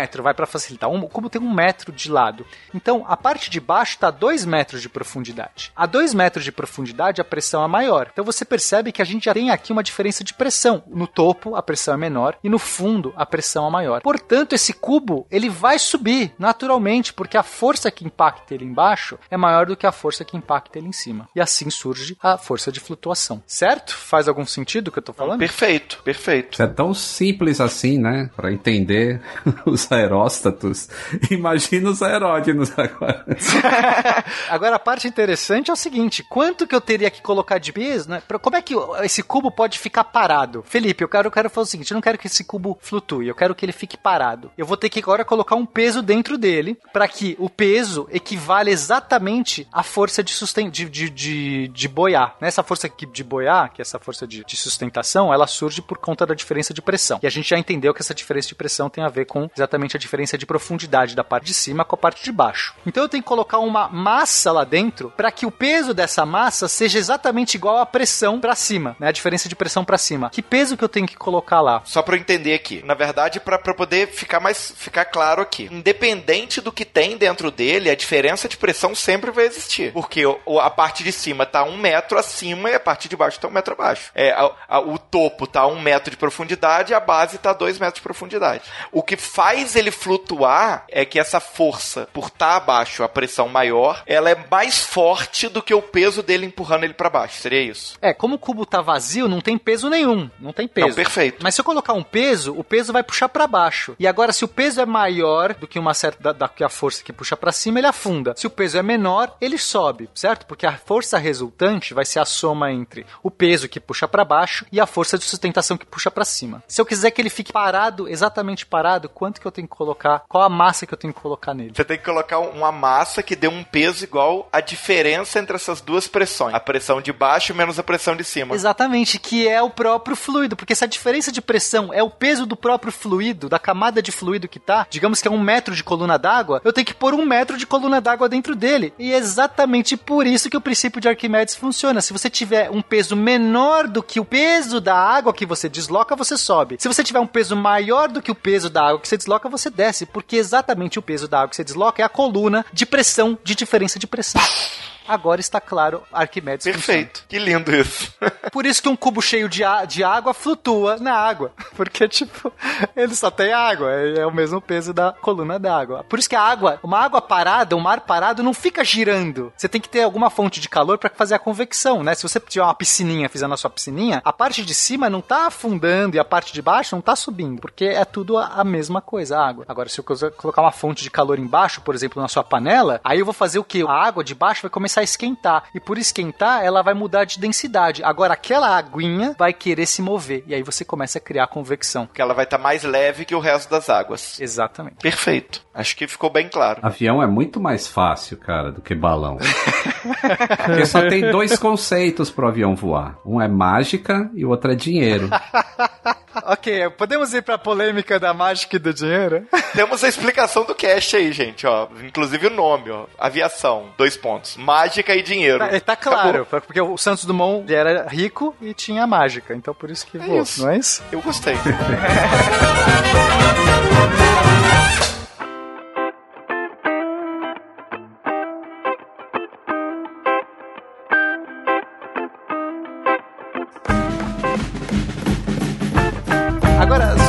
explicação do, do avião, por que, que o avião funciona, né? O mais pesado que o ar pode voar, é, eu já vi muita explicação errada. Eu acho que a, a- a explicação mais básica, é que assim, as pessoas, as pessoas sempre usam o princípio de Bernoulli. O princípio de Bernoulli está correto. O que é o princípio de Bernoulli? De que se você tem algo, é, um fluido com velocidade, a pressão que ele exerce é menor. Um fluido com baixa velocidade, a, pressão que ele exerce é maior. Ah, é isso. Eu não vou entrar nas equações. os- o conceito é isso. Se você mover um fluido com velocidade, ele vai pressionar menos as suas paredes ao seu redor. Tudo bem por enquanto? Uhum. De novo, de novo, só pra poder fluir aqui pra mim. Se eu pressiono com mais velocidade. Não, se, se você acelera, se você coloca um fluido com mais velocidade, a pressão que ele exerce vai ser menor do que se ele tivesse parado. Por quê? Porque é menor. Se ela tá indo em direção ao objeto, não deveria ser maior, porque eu tô dando mais energia pra aquelas partículas, pra aquelas bolinhas que vão bater? Não, pensa na pressão que ele exerce em cima e embaixo, não na direção do movimento, tá? O, o fluido está pressionando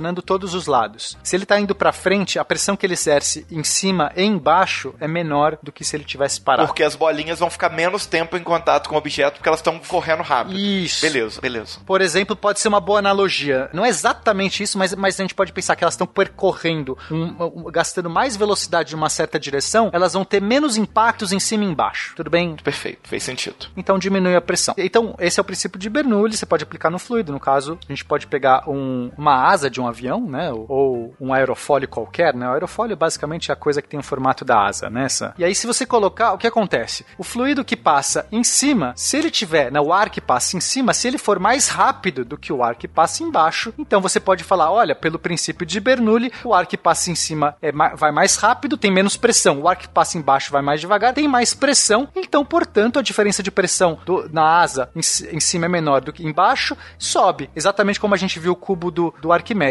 A pressão em cima era menor, a pressão de baixo maior subia. Faz sentido isso, Felipe? Perfeito, fez todo sentido. Fez todo sentido e é um grande erro que, que todo mundo compartilha como se fosse uma, a verdade que faz o avião voar. Fui tapeado. É, então assim, o princípio de Bernoulli, ele é verdadeiro, mas a pergunta é, você está assumindo que quando você faz um avião, uma asa correr no vento, a parte de cima vai mais rápida que a de baixo. Você e, as pessoas assumem isso usando um negócio que é o ar divide-se na quando a asa cruza, corta o ar, né? A frente da asa começa a cortar o ar, divide numa parte que vai para cima e uma para baixo. A de cima tem que chegar junto com a parte de baixo. Como a asa é meio curvadinha na parte de cima, então o percurso que ele tem que fazer é maior no mesmo tempo, então a velocidade é maior. Entende a ideia? A ideia por trás é o seguinte: o, o, separou lá no começo em dois, eles têm que chegar no final da asa, na parte de trás da asa junto. Para chegar juntos, como a parte da asa de cima é mais curvada, então ele tem que ir mais rápido. Se ele vai mais rápido, princípio de Bernoulli, menos pressão, o avião, a asa sobe. O erro aqui tá que não tem nada na física que diz que esses dois caras têm que chegar junto lá atrás. Exatamente. Exatamente. Inclusive, se você fizer o, exper o experimento no túnel de vento, imagina, quando a gente tá falando que a parte de cima ela é mais curvinha, imagina que a, a secção de asa parece um peixinho caído, assim. Ela é gordinha em cima e, e, os, e os, as partezinhas do lado, elas são um pouquinho mais pra baixo. Peixinho caído. Eu gostei dessa analogia. Vou usar o podcast agora. Pode usar. Quando você vê no túnel de vento, acontece exatamente isso que o Pena falou. No ponto A, no começo, como se fosse a boca do, do peixe, o ar ele se divide. Só que você vê, o fluxo ele não chega no ponto B, que é o rabinho do peixe, no mesmo momento. Então, é, esse assumption que a gente usa, é que usam para fazer essa explicação, a partir do princípio de Bernoulli explicar uma aerodinâmica dessa forma, ela tá equivocada. Então, é, esse é um dos motivos pelos quais a explicação ela não serve, né? Ela não, ela tá incorreta em termos acadêmicos, né, em termos físicos. É, inclusive eu deixei um vídeo aqui no, no post, ouvinte, tá aqui na pauta também, se vocês quiserem ver. Tá um link do YouTube aqui. É muito legal e mostra um túnel de vento. Eles, eles jogam corante, sabe, é, fumaça no túnel de vento, e aí você consegue ver exatamente o fluxo se dividindo e chegando em cima mais rápido do que embaixo. Então não chega junto, e em cima chega antes, que é mais engraçado ainda, né? Normalmente, se você pensa, se ele separa, como a trajetória em cima é maior, você esperaria que chegasse depois. Na verdade, chega antes. E o motivo de chegar antes é exatamente porque em cima é uma zona de, de baixa pressão. Então não é que é, o Bernoulli está explicando por que o fluxo chega antes e não o contrário. O, o, avião não voa por conta do Bernoulli. Existe alguma outra coisa que tem que fazer com que exista essa, é, é, essa zona de baixa pressão para que o fluido em cima, o ar, corra mais rápido. Inclusive tem um livro muito legal em inglês, eu nunca vi ele traduzido para português, que o título é Stop Abusing Bernoulli. Ou seja, parem de abusar do Bernoulli, porque não é por causa disso que o avião voa. Ótimo título. Exatamente. A explicação mais simples e, e, é, é, até mais fácil da gente entender é usando leis de Newton. Né? E a lei de Newton se aplica em qualquer, qualquer coisa do, do mundo macroscópico, então a gente também tem que funcionar nas leis dos fluidos. Basicamente, você vai gerar sustentação, força, você consegue uma força fazendo uma força reversa, certo? O princípio terceira lei de Newton, a cada ação tem uma reação. Então, se eu conseguir empurrar algo para baixo, eu vou ser empurrado para cima. Se você quer que uma asa suba, você tem que empurrar algo para baixo. O que, que esse algo vai ser o ar.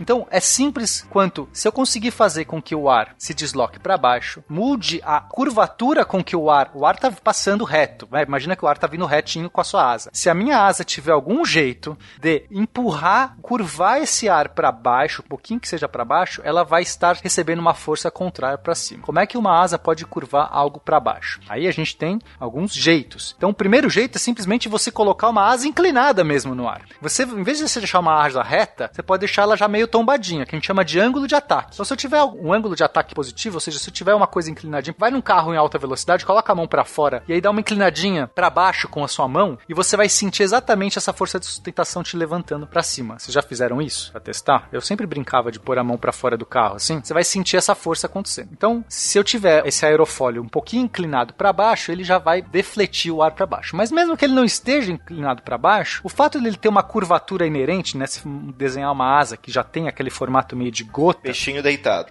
um peixinho deitado, meio deitado, vai fazer com que a gente vai ter uma propriedade interessante que chama efeito de Coanda, que basicamente diz que quando você tem é, um fluido passando em cima de uma superfície de contato, ele tende a aderir à superfície de contato. Então, mesmo que essa superfície de contato faça uma curva, o fluido, a água, o ar, ele vai se curvar também. Se você, sei lá, colocar uma bundinha de colher, você abre uma torneira, põe a bundinha da colher em contato na torneira, assim, de lado. Você vai perceber que a água, ela estaria descendo reto, perpendicular, certo? A torneira. Quando você põe a bundinha perto, a água escorre e faz uma curva e goteja inclinado. Ela sai numa, numa tangente da colher. Já fizeram isso? Consegue imaginar? Faz isso, ouvinte. É muito legal. Experimenta. Isso é interessante ver também, se a gente usar esse mesmo princípio, é, pode ser uma colher, né? Na verdade, pode ser qualquer objeto curvo. Mas se a gente pega uma latinha ou uma garrafa, inclusive tem um, um vídeo no canal do Lito que ele mostra melhor, acho que vai ser melhor pro ouvinte visualizar. Mas se você pega uma garrafa e deixa ela perpendicular pra você, né? Então deixa a boca da garrafa perto de você, né? É perpendicular a você. Se você joga um grão em cima, você vai ver que o grão ele se espalha, né? Ele não adere. Se você faz isso com um fluido, como a água, como o Pena falou, você vai ver que ele adere à superfície. Então é uma, é uma propriedade dos fluidos. Isso, isso é muito interessante de ver. E o ouvinte ele pode fazer esse teste pegando uma garrafa, uma colher, uma lata de refrigerante, qualquer coisa, e colocando debaixo da torneira, você vai ver que ele adere é, à superfície do fluido e sai embaixo, né? Tem pouco desvio. E é uma propriedade dos fluidos que é muito importante quando a gente vai estudar aerodinâmica e vai justificar porque que, que o avião ele consegue ter essa força de sustentação, né? É, é bom fazer essas testes com água do que aquela do pena de botar a mão pra fora da janela, gente. Não põe a mão pra fora da janela. ok. É, isso é lindo. É- Efeito Coanda é lindo. E mais lindo é a demonstração matemática dele. Coisa de maluco. Ó, Atenção, passageiros com destino a Pirapora. Portadores de ficha cor de catapora. Portão help.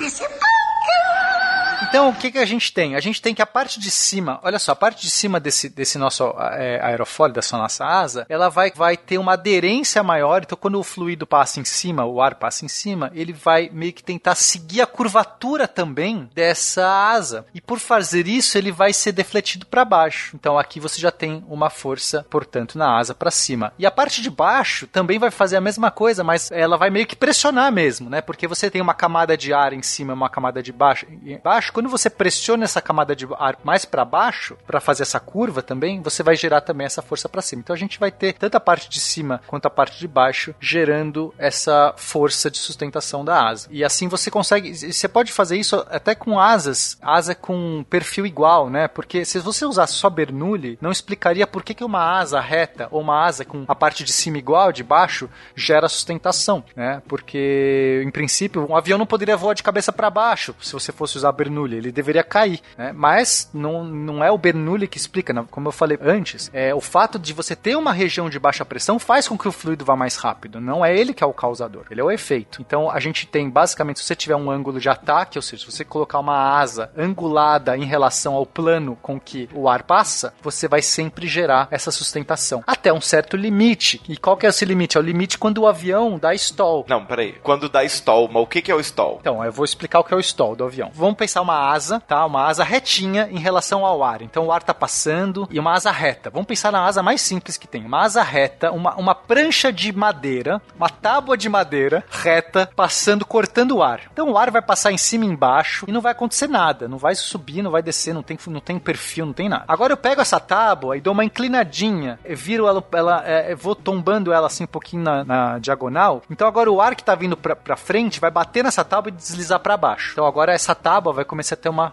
força de sustentação pra cima. Dá pra imaginar isso, Felipe? Tô, tô imaginando aqui, inclusive, com a mão pra fora e a tábua segurada na mão e inclinando. Isso. Vamos lá, tábua de madeira. Então você tá lá bonitinho com a sua tábua. Aí você fala assim: eu quero subir mais rápido. Então você tá subindo. Se você tiver um avião fazendo isso, você tá lá, seu avião começa a subir. Aí você fala assim: não, eu quero subir mais rápido. O que, que você faz pra subir mais rápido, Felipe? Ué, inclino mais. Inclina mais, boa. Você fala assim: eu quero subir mais rápido, eu inclino mais, porque agora eu vou ter mais ar defletindo pra baixo. Então a camada de ar em cima vai estar escorrendo pra baixo e a camada de ar embaixo vai estar defletida pra baixo. As duas camadas de ar, a gente chama disso de fluxo laminar, tá? É como se fosse uma camada. a, a água vem, a, o ar vem assim bonitinho, retinho, e aí ele deflete para baixo e a sua asa sobe. Agora, se você começar a inclinar demais, vai chegar um ponto que a inclinação é tão grande que a camada de ar em cima não consegue mais se curvar para baixo. Ela descola da sua superfície. A sua asa, que estaria girando essa camada, inclinando a camada de ar em cima para ba baixo, o ar simplesmente fala assim: quer saber? Cansei, não vou mais, não vou mais inclinar. Tá tão elevada essa inclinação que eu não consigo, eu não tenho energia para conseguir virar.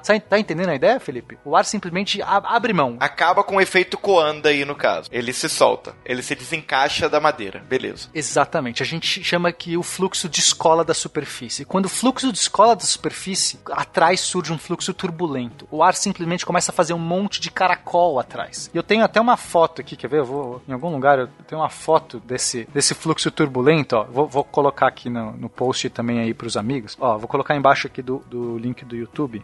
Olha que bonito essa imagem de túnel de vento, de você ver o ar todo turbulento. Por quê? Nesse momento que o ar ficou turbulento, acaba a força de sustentação, porque você não está mais defletindo o ar para baixo. O avião que você estava querendo que subisse muito rápido, para. A força de sustentação acaba. De repente, seu avião parece que está voando, vira um objeto solto no ar. Ele não tem mais controle. Você perde os controles, porque os controles aerodinâmicos do seu avião acontecem porque você tem esse fluxo. Então, além da sustentação, você tem controle aerodinâmico acontece porque você tem como defletir esses fluxos. A gente manobra o avião no ar, defletindo o fluxo de ar para a direita, para a esquerda, para cima, para baixo, de um lado para o outro. Então, além de você perder sustentação e virar um corpo solto no ar, você também perde os controles de manobrabilidade. E aí você vai, inclusive, cada vez mais lento. No momento que você vira uma cápsula voando solta no ar, você vai perdendo velocidade.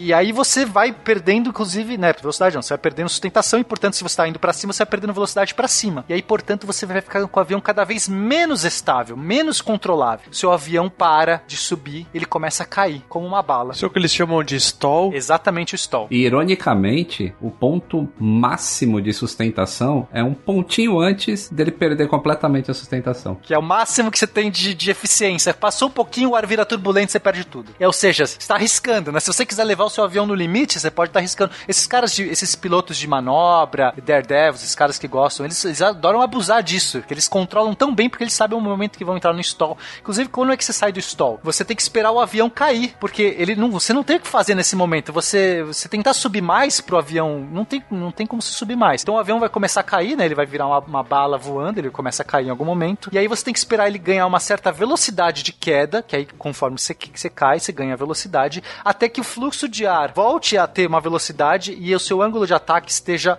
é, de novo numa posição boa, né? Então sua asa volte numa posição aceitável, aí ele começa a gerar sustentação de novo, e aí você recupera os controles do avião, e aí pode voltar a, a deixar ele estável. Mas é muito é, é arriscado. Tem gente que pode entrar no, no, momento do stall, você pode entrar num parafuso, que era chamado de parafuso da morte. Porque se você entrar num parafuso e não tem os controles do avião, você, né, o piloto de avião, quando ele tá nesse, nessa queda livre, sem controles, ele tem que fazer uma certa manobra com os profundores e os ailerons para conseguir voltar a encaixar ele na posição certa de ataque. Se o seu avião começa a entrar num parafuso, talvez você não consiga mais recuperar. E muitos aviões no começo não tinham como recuperar. Eles chamavam de ponto. Se, se você chegasse nesse momento, você tinha que ejetar, porque não é assim, ninguém tinha conseguido sair do stall de parafuso. Né? E aí depois os aviões mais modernos conseguiram resolver essa questão de maneira aerodinâmica. E agora, os queridos ouvintes do SciCast já sabem por que, que o avião, quando tá voando lá em cima em voo de cruzeiro, ele tá sempre com 2 graus, 2 graus e meio, com o narizinho apontando para cima, que é para justamente ter esse ângulo entre a asa e o vento relativo, né? O vento que tá vindo contra o avião contra a, a direção do avião, para ter essa força de sustentação sempre. Se ele ficasse reto, seria sustentação quase zero. Apesar que isso não acontece, que o avião sempre tem um ângulo de incidência na asa, além do ângulo de ataque, né? Mas ele sempre mantém o nariz em cima para ter sempre essa força de sustentação. É, para fins de informação, assim, para de curiosidade, esse ângulo de ataque ele costuma variar é, entre menos 10 graus e 20 graus. Fora disso, ele já tem o, o descolamento do fluxo na camada limítica, o que o Penny explicou agora, e o fluxo já passa de laminar para turbulento e a gente já perde a sustentação. Então é, é, um, é um range de ângulo de ataque pequeno, não é muito grande que, que se pode. que a gente consegue manter as condições da aeronave para voo. É, e é importante lembrar também que esse ângulo de ataque é em função ao vento relativo no avião. Então a gente pode ter o nariz do avião com 5 graus para cima, mas se ele estiver caindo em direção ao solo, pensa no avião descendo para o solo, mas com o nariz para cima.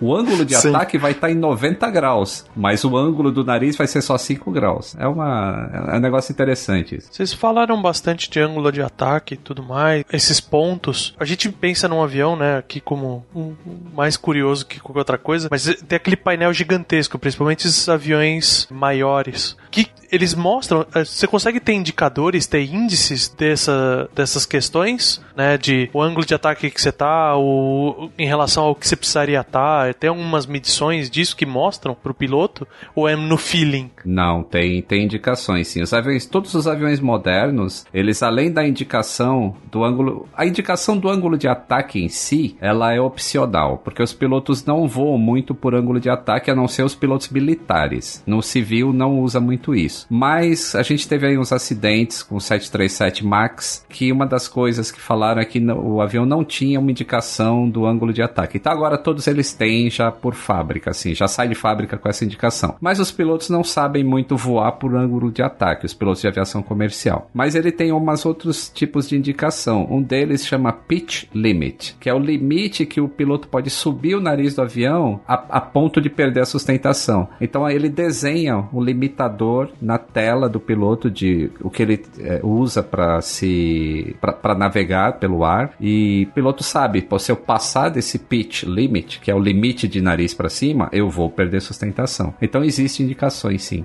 no- nos instrumentos. O feeling existe nesses aviões acrobáticos, né? Esse aí não precisa ter indicação porque o cara vai forçar o avião a perder sustentação, a fazer tudo.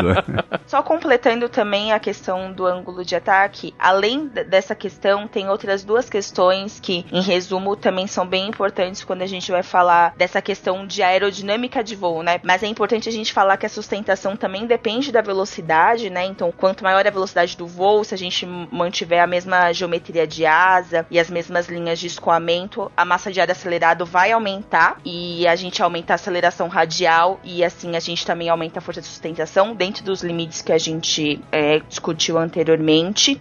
E outro fator muito importante é que a sustentação também depende da densidade do ar. Então, esse é outro fato para a gente ter em consideração. Todas as forças atuantes é, dentro desse tema, elas são proporcionais à massa de ar acelerada. Então, como a densidade ela sofre variação por conta da variação de massa e de todos os componentes, é, as forças elas também vão ser proporcionais à densidade, inclusive a força de sustentação. Se você tá voando alto, muito alto, a densidade do ar é menor. Então o avião vai se comportar diferente, a aerodinâmica é diferente. Ou se for um dia muito quente, a densidade do ar também é menor, porque a gente já explicou que o ar, né, o ar quente ele tem uma densidade menor. Então é, os aviões costumam ter indicações, eu chama envelope em português, eu não tenho certeza. Se alguém souber pode, pode falar. Que é mais ou menos como é, uma- um gráfico de como que o avião vai se comportar nas diferentes altitudes e inclusive a altitude ideal de cruzeiro, porque você vai ter uma altitude melhor, você vai ter um ar mais rarefeito, né? Pensa assim, você voando, você quer, se você estiver muito alto, o ar vai estar menos denso, mais rarefeito. Então você tem menos atrito, mas você tem menos sustentação também, por esse motivo, porque quanto mais rarefeito o ar, menos moléculas você está defletindo para baixo, menos sustentação você causa.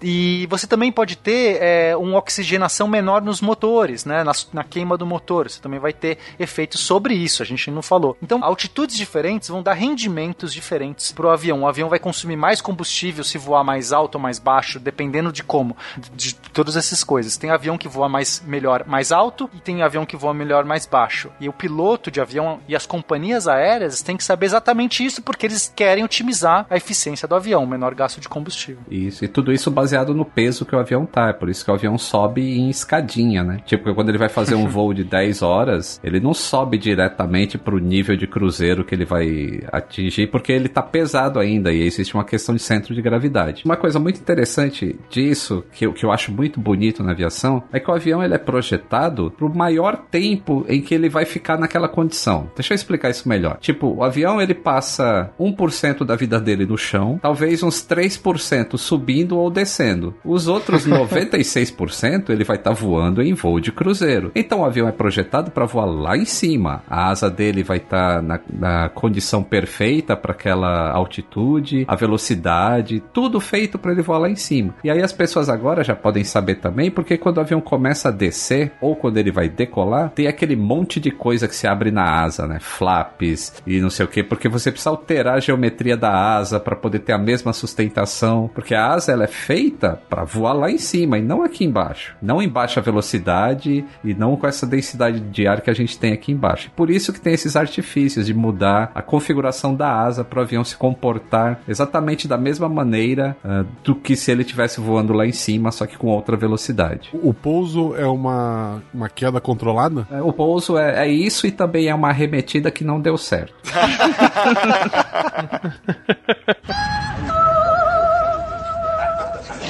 Atenção, passageiros com destino a Pirapora. Portador de ficha com de catapora. Portão help.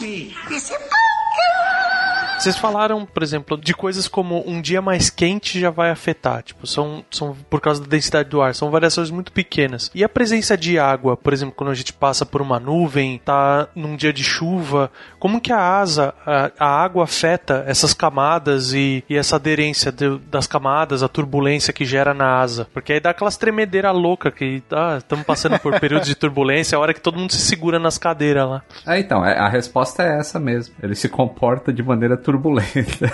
é porque se a gente tem numa equação de sustentação, tem velocidade, que é o um número elevado ao quadrado, e tem também a densidade do ar, que é um número acho que multiplicado pela metade, é metade da densidade do ar. Então, se você está passando numa nuvem que tem uma densidade muito maior do que aquele fluido que você estava voando até segundos antes, então a asa vai balançar ou para cima ou para baixo na hora que passar por dentro da nuvem. E aí gera turbulência. Vocês já viram que alguns aviões têm a pontinha da asa levantadinha, assim, uma. Um nariz empinado. Uma asinha empinada, perfeito. Isso, o winglet. O winglet. Por que que tem aquilo, né? Porque quando você chega na ponta da asa, a gente vai ter uma mistura de fluxos ali, porque além do fluxo que está indo para frente, você pode ter um fluxo que dá a volta, que gira, né? Porque na ponta da asa, você tem uma região que não tem a separação, certo? A asa termina e depois que a asa termina, você tem ar e ar. Você, você não tem mais separação. Então, se você tem uma pressão maior embaixo, então esse ar que está para baixo, ele fala assim: por que, que eu não posso dar uma escapada aqui pela lateral, em vez de eu continuar bonitinho onde eu tô. E ele vai começar a criar um redemoinho, tá? São forças, são, são, são fluxos laterais, que não fluxos lineares, são fluxos laterais. Esses fluxos laterais criam também uma zona turbulenta que diminui a eficiência daquela sustentação daquele lugar. E além de poder gerar outros fenômenos em situações específicas. Então, para evitar esse tipo de fluxo, você cria uma paredezinha lateral. Você fala assim, aqui não, vou bloquear você. E é o winglet, entendeu? Incrível, sensacional. Inclusive deixa mais bonito o avião também. Né? Sim, fica estiloso. E ajuda a economizar combustível.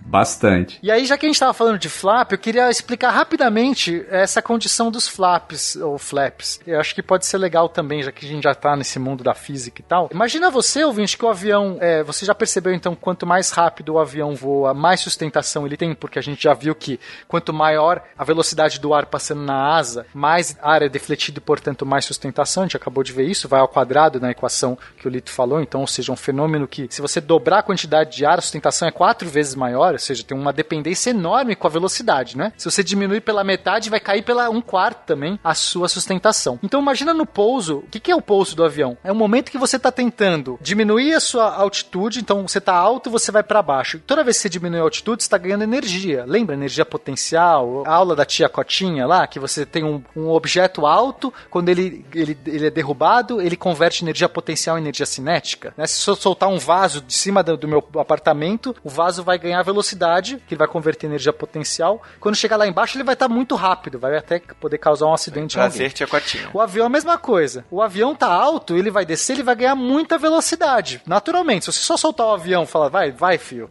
mesmo sem motor ligado, ele vai ganhar velocidade. Só que você quer o contrário, você quer que o avião pouse devagar. Você não quer que o avião pouse rápido. Só que ao mesmo tempo, se o avião tá devagar, ele tem pouca sustentação. E se você tem pouca sustentação, você pode ter um efeito do avião de repente se chocar. Se ele, se ele perder sustentação, ele tá lá descendo, de repente acaba. Você vai devagarzinho, ele perde sustentação. Então o flap nada mais é do que uma, alterar a geometria da asa. Então quando você tá voando no avião, olha pro lado, se tá perto da asa. Quando ele vai pousar, ele vai baixar umas estruturas, umas, umas pranchas, né? Um, um, uns, aire, uns, tipo uns ailerons, só que retos, assim, vão baixar e vão fazer com que o ângulo de ataque daquela parte aumente. Só que ele vai aumentar tanto a ponto de ele começar a virar uma parede. Ele vai, ele vai baixar, é, o, o, flap vai descer tanto a ponto de ele começar a meio que bater de frente com o ar, né? Não exatamente de frente, vai sempre inclinar. Então olha o que ele vai fazer. Esse arrasto, essa, essa batida que ele vai fazer, vai começar a frear o avião. Então o avião está descendo, está ganhando velocidade,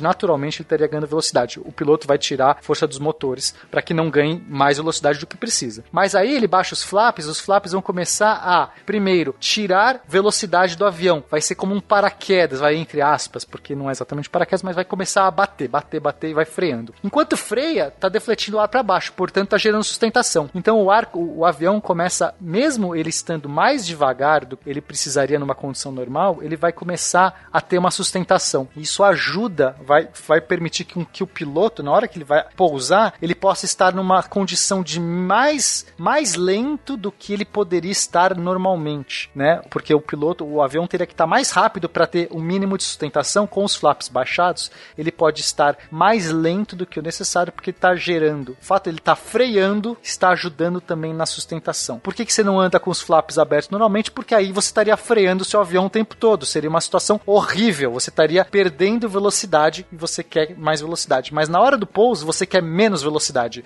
Você quer sustentação hum, e com menos velocidade. Por isso dos flaps. É, seria tipo andar com o carro com o freio de mão puxado. Exatamente. Você voar com os flaps abertos. É, tanto por isso que ele é chamado, às vezes, né, de, de freio aerodinâmico, né, a questão dos flaps. E tanto as questões, a questão do, do inlet que, o, que foi comentado, quanto a questão dos flaps, eles são chamados de superfícies de controle secundárias, porque as superfícies de controles primárias, elas servem pra gente fazer o movimento em torno dos três eixos, né, do eixo X, Y e Z. Então a gente faz o, o, o movimento para cima e para baixo, para os lados, né, direita e esquerda, e o movimento de rolagem. E essas superfícies de controle que o Pena indicou agora e que o Lito é, complementou, elas têm o controle aerodinâmico, né, da aeronave. Então elas são chamadas de superfícies de controle secundárias. Então, aproveitando que a Giovana está falando das superfícies primárias, vamos explicar quais são as superfícies primárias. Então, vamos lá, a gente tem que entender que você, um objeto como um avião, ele pode voar em três eixos, ele pode manobrar em três eixos, certo? Eu não sei os nomes em português, eu, se alguém puder me ajudar. A gente tem primeiro o pitch. O pitch é o, o nariz do avião. Pitch para cima, pitch para baixo. Como chama em português isso? Arfagem. Arfagem, obrigado.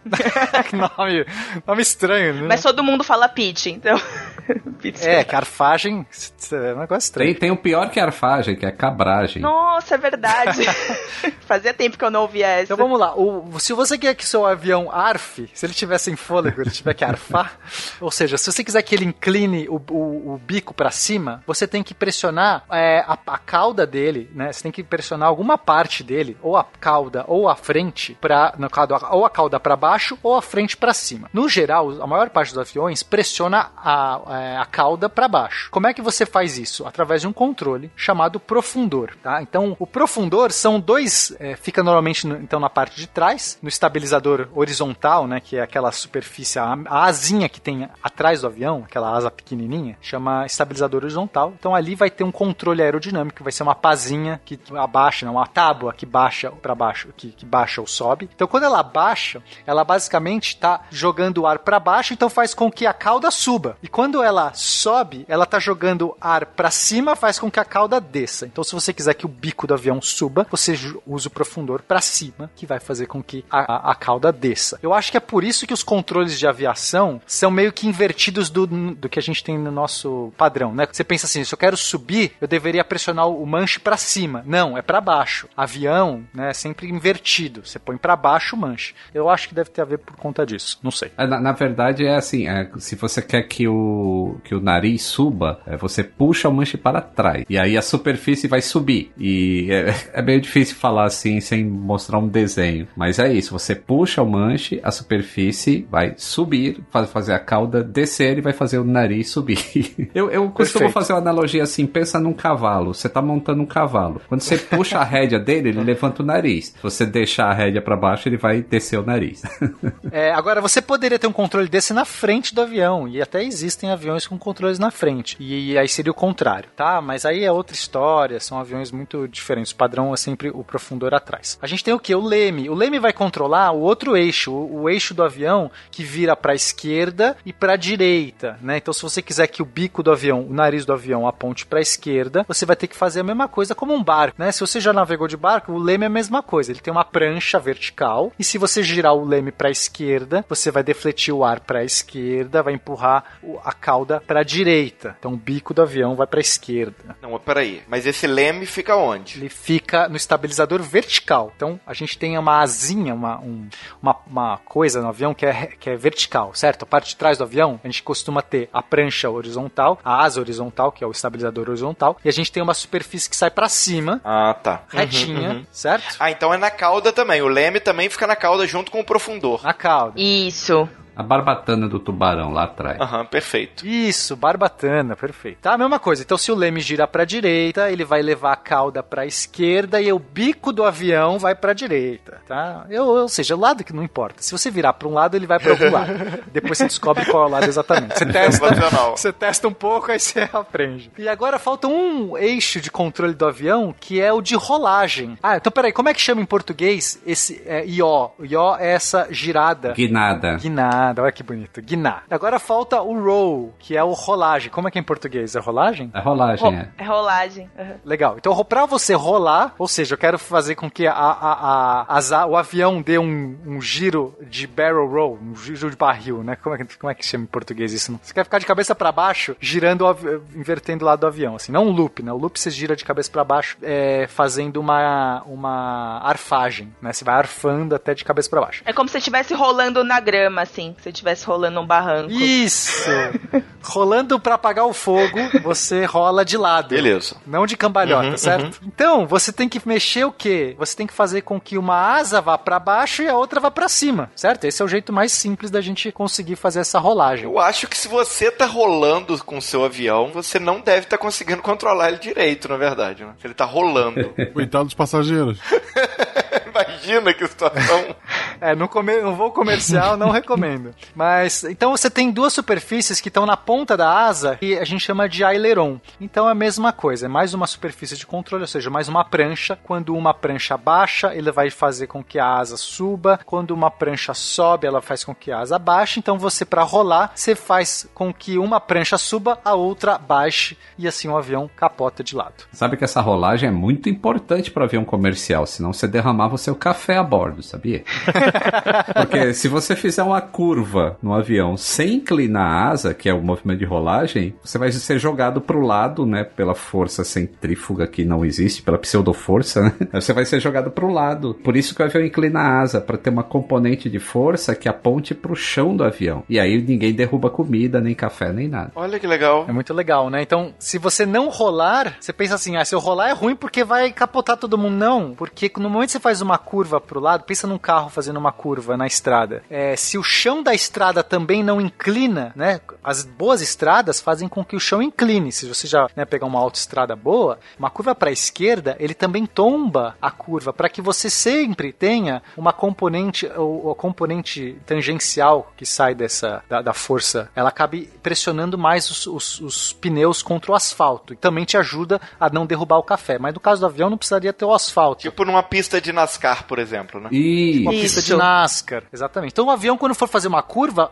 se ele só virar pro lado, se ele só guinar sem rolar, é, você vai ter as pessoas sentindo tudo meio que indo pro lado oposto. Então o café vai rolar, o café vai cair, é, você vai ficar com náusea, sei lá. No momento que você dá uma inclinadinha também, dá uma roladinha também, você vai manter sempre a sensação que o chão, é, a força tá indo para baixo, como uma gravidade, como se a gravidade ficasse só um pouquinho mais forte. E tudo bem, a gravidade ficar só um pouquinho mais forte. Isso não causa mal em ninguém, até porque a curva é suave. Se a curva for muito forte, aí você talvez vai sentir a gravidade muito forte. Então esses pilotos de caça eles têm que ser treinados a aguentar gravidades absurdas. Inclusive, eles vestem uma, ro vestem uma roupa que pressionam a perna dele quando eles estão, por exemplo, fazendo uma, uma, uma curva muito forte ou subindo, fazendo uma arfagem muito grande, porque o sangue todo do seu corpo vai para baixo. Você vai sentir como se você tivesse uma gravidade gigantesca. E aí você pode apagar, porque o, ar- o, o sangue vai ficar com menos quantidade no seu cabeça, no seu cérebro. E aí você apaga. Você tem um teto preto e as pessoas podem apagar e morrer por conta disso. Se, porque é, não vai recuperar tempo, pode o avião cair. Então esses pilotos de caça são treinadíssimos para aguentar altíssimas gravidades. Se você Sensacional. quiser ver um exemplo básico disso aí, só assiste o trailer de Top Gun. E tem Tom Cruise é, falando que não tem como atuar faz- é, pilota num jato. Ele vomita, tem um monte de cena que ele tá realmente passando mal nas, no,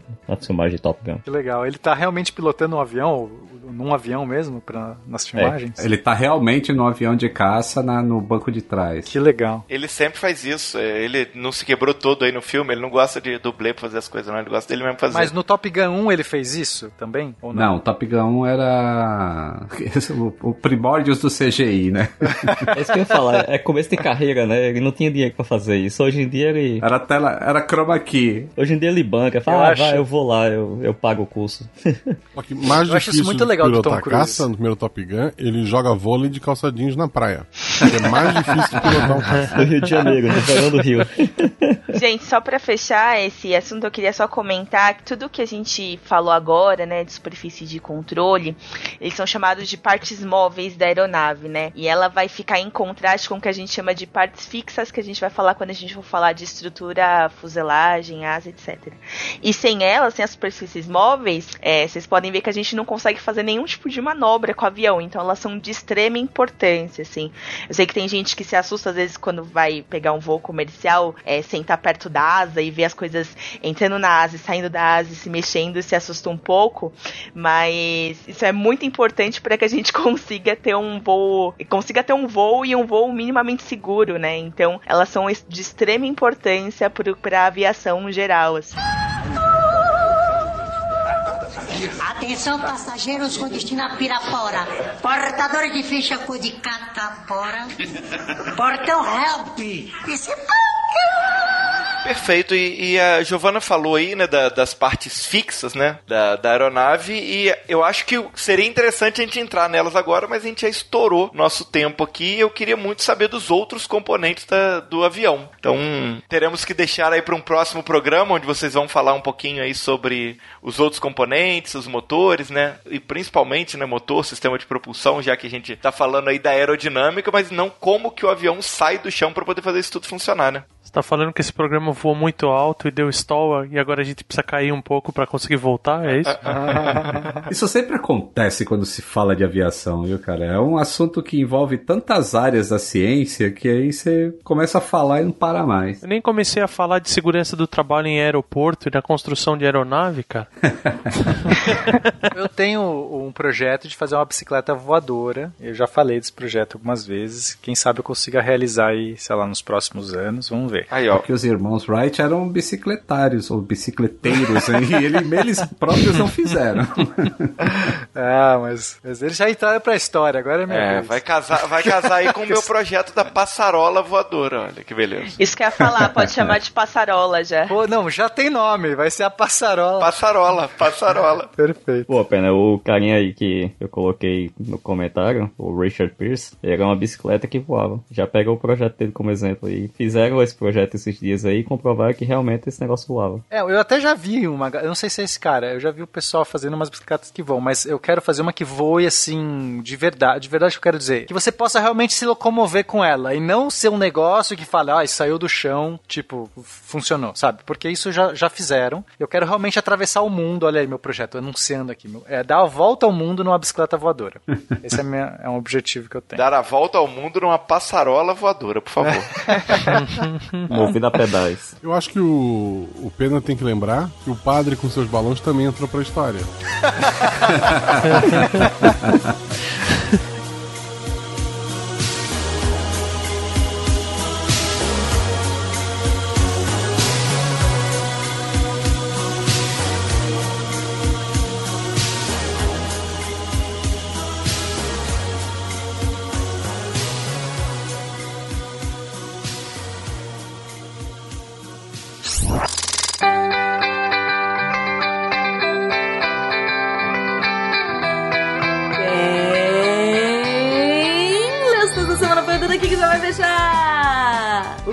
Você não leu? Eu li, eu li, eu li, eu tô aqui, eu li.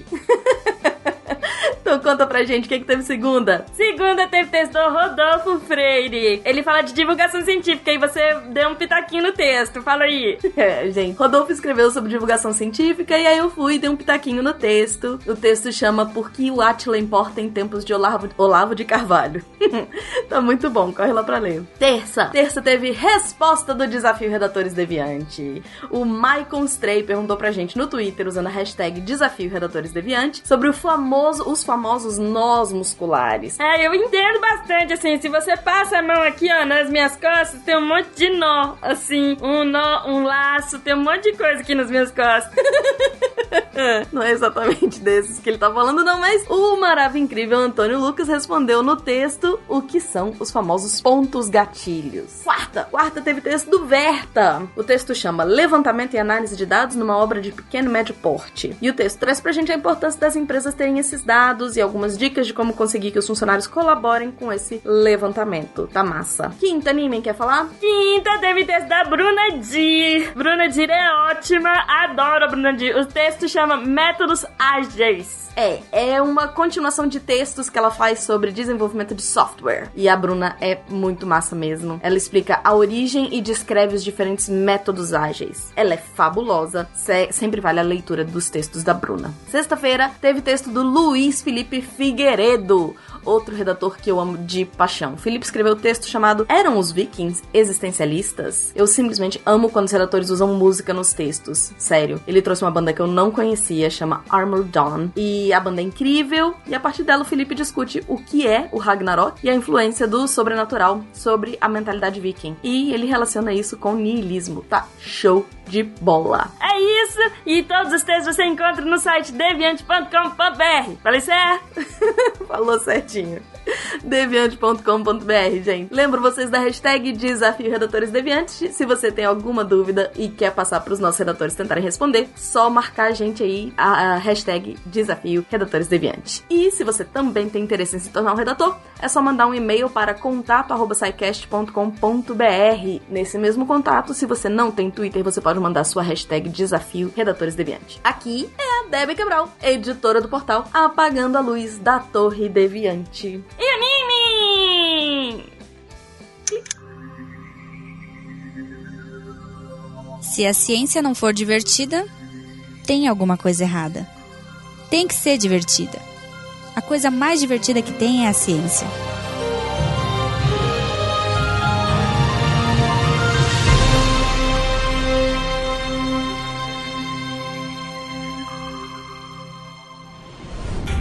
Este programa foi editado por Tapcast. Edições e Produções de Podcast.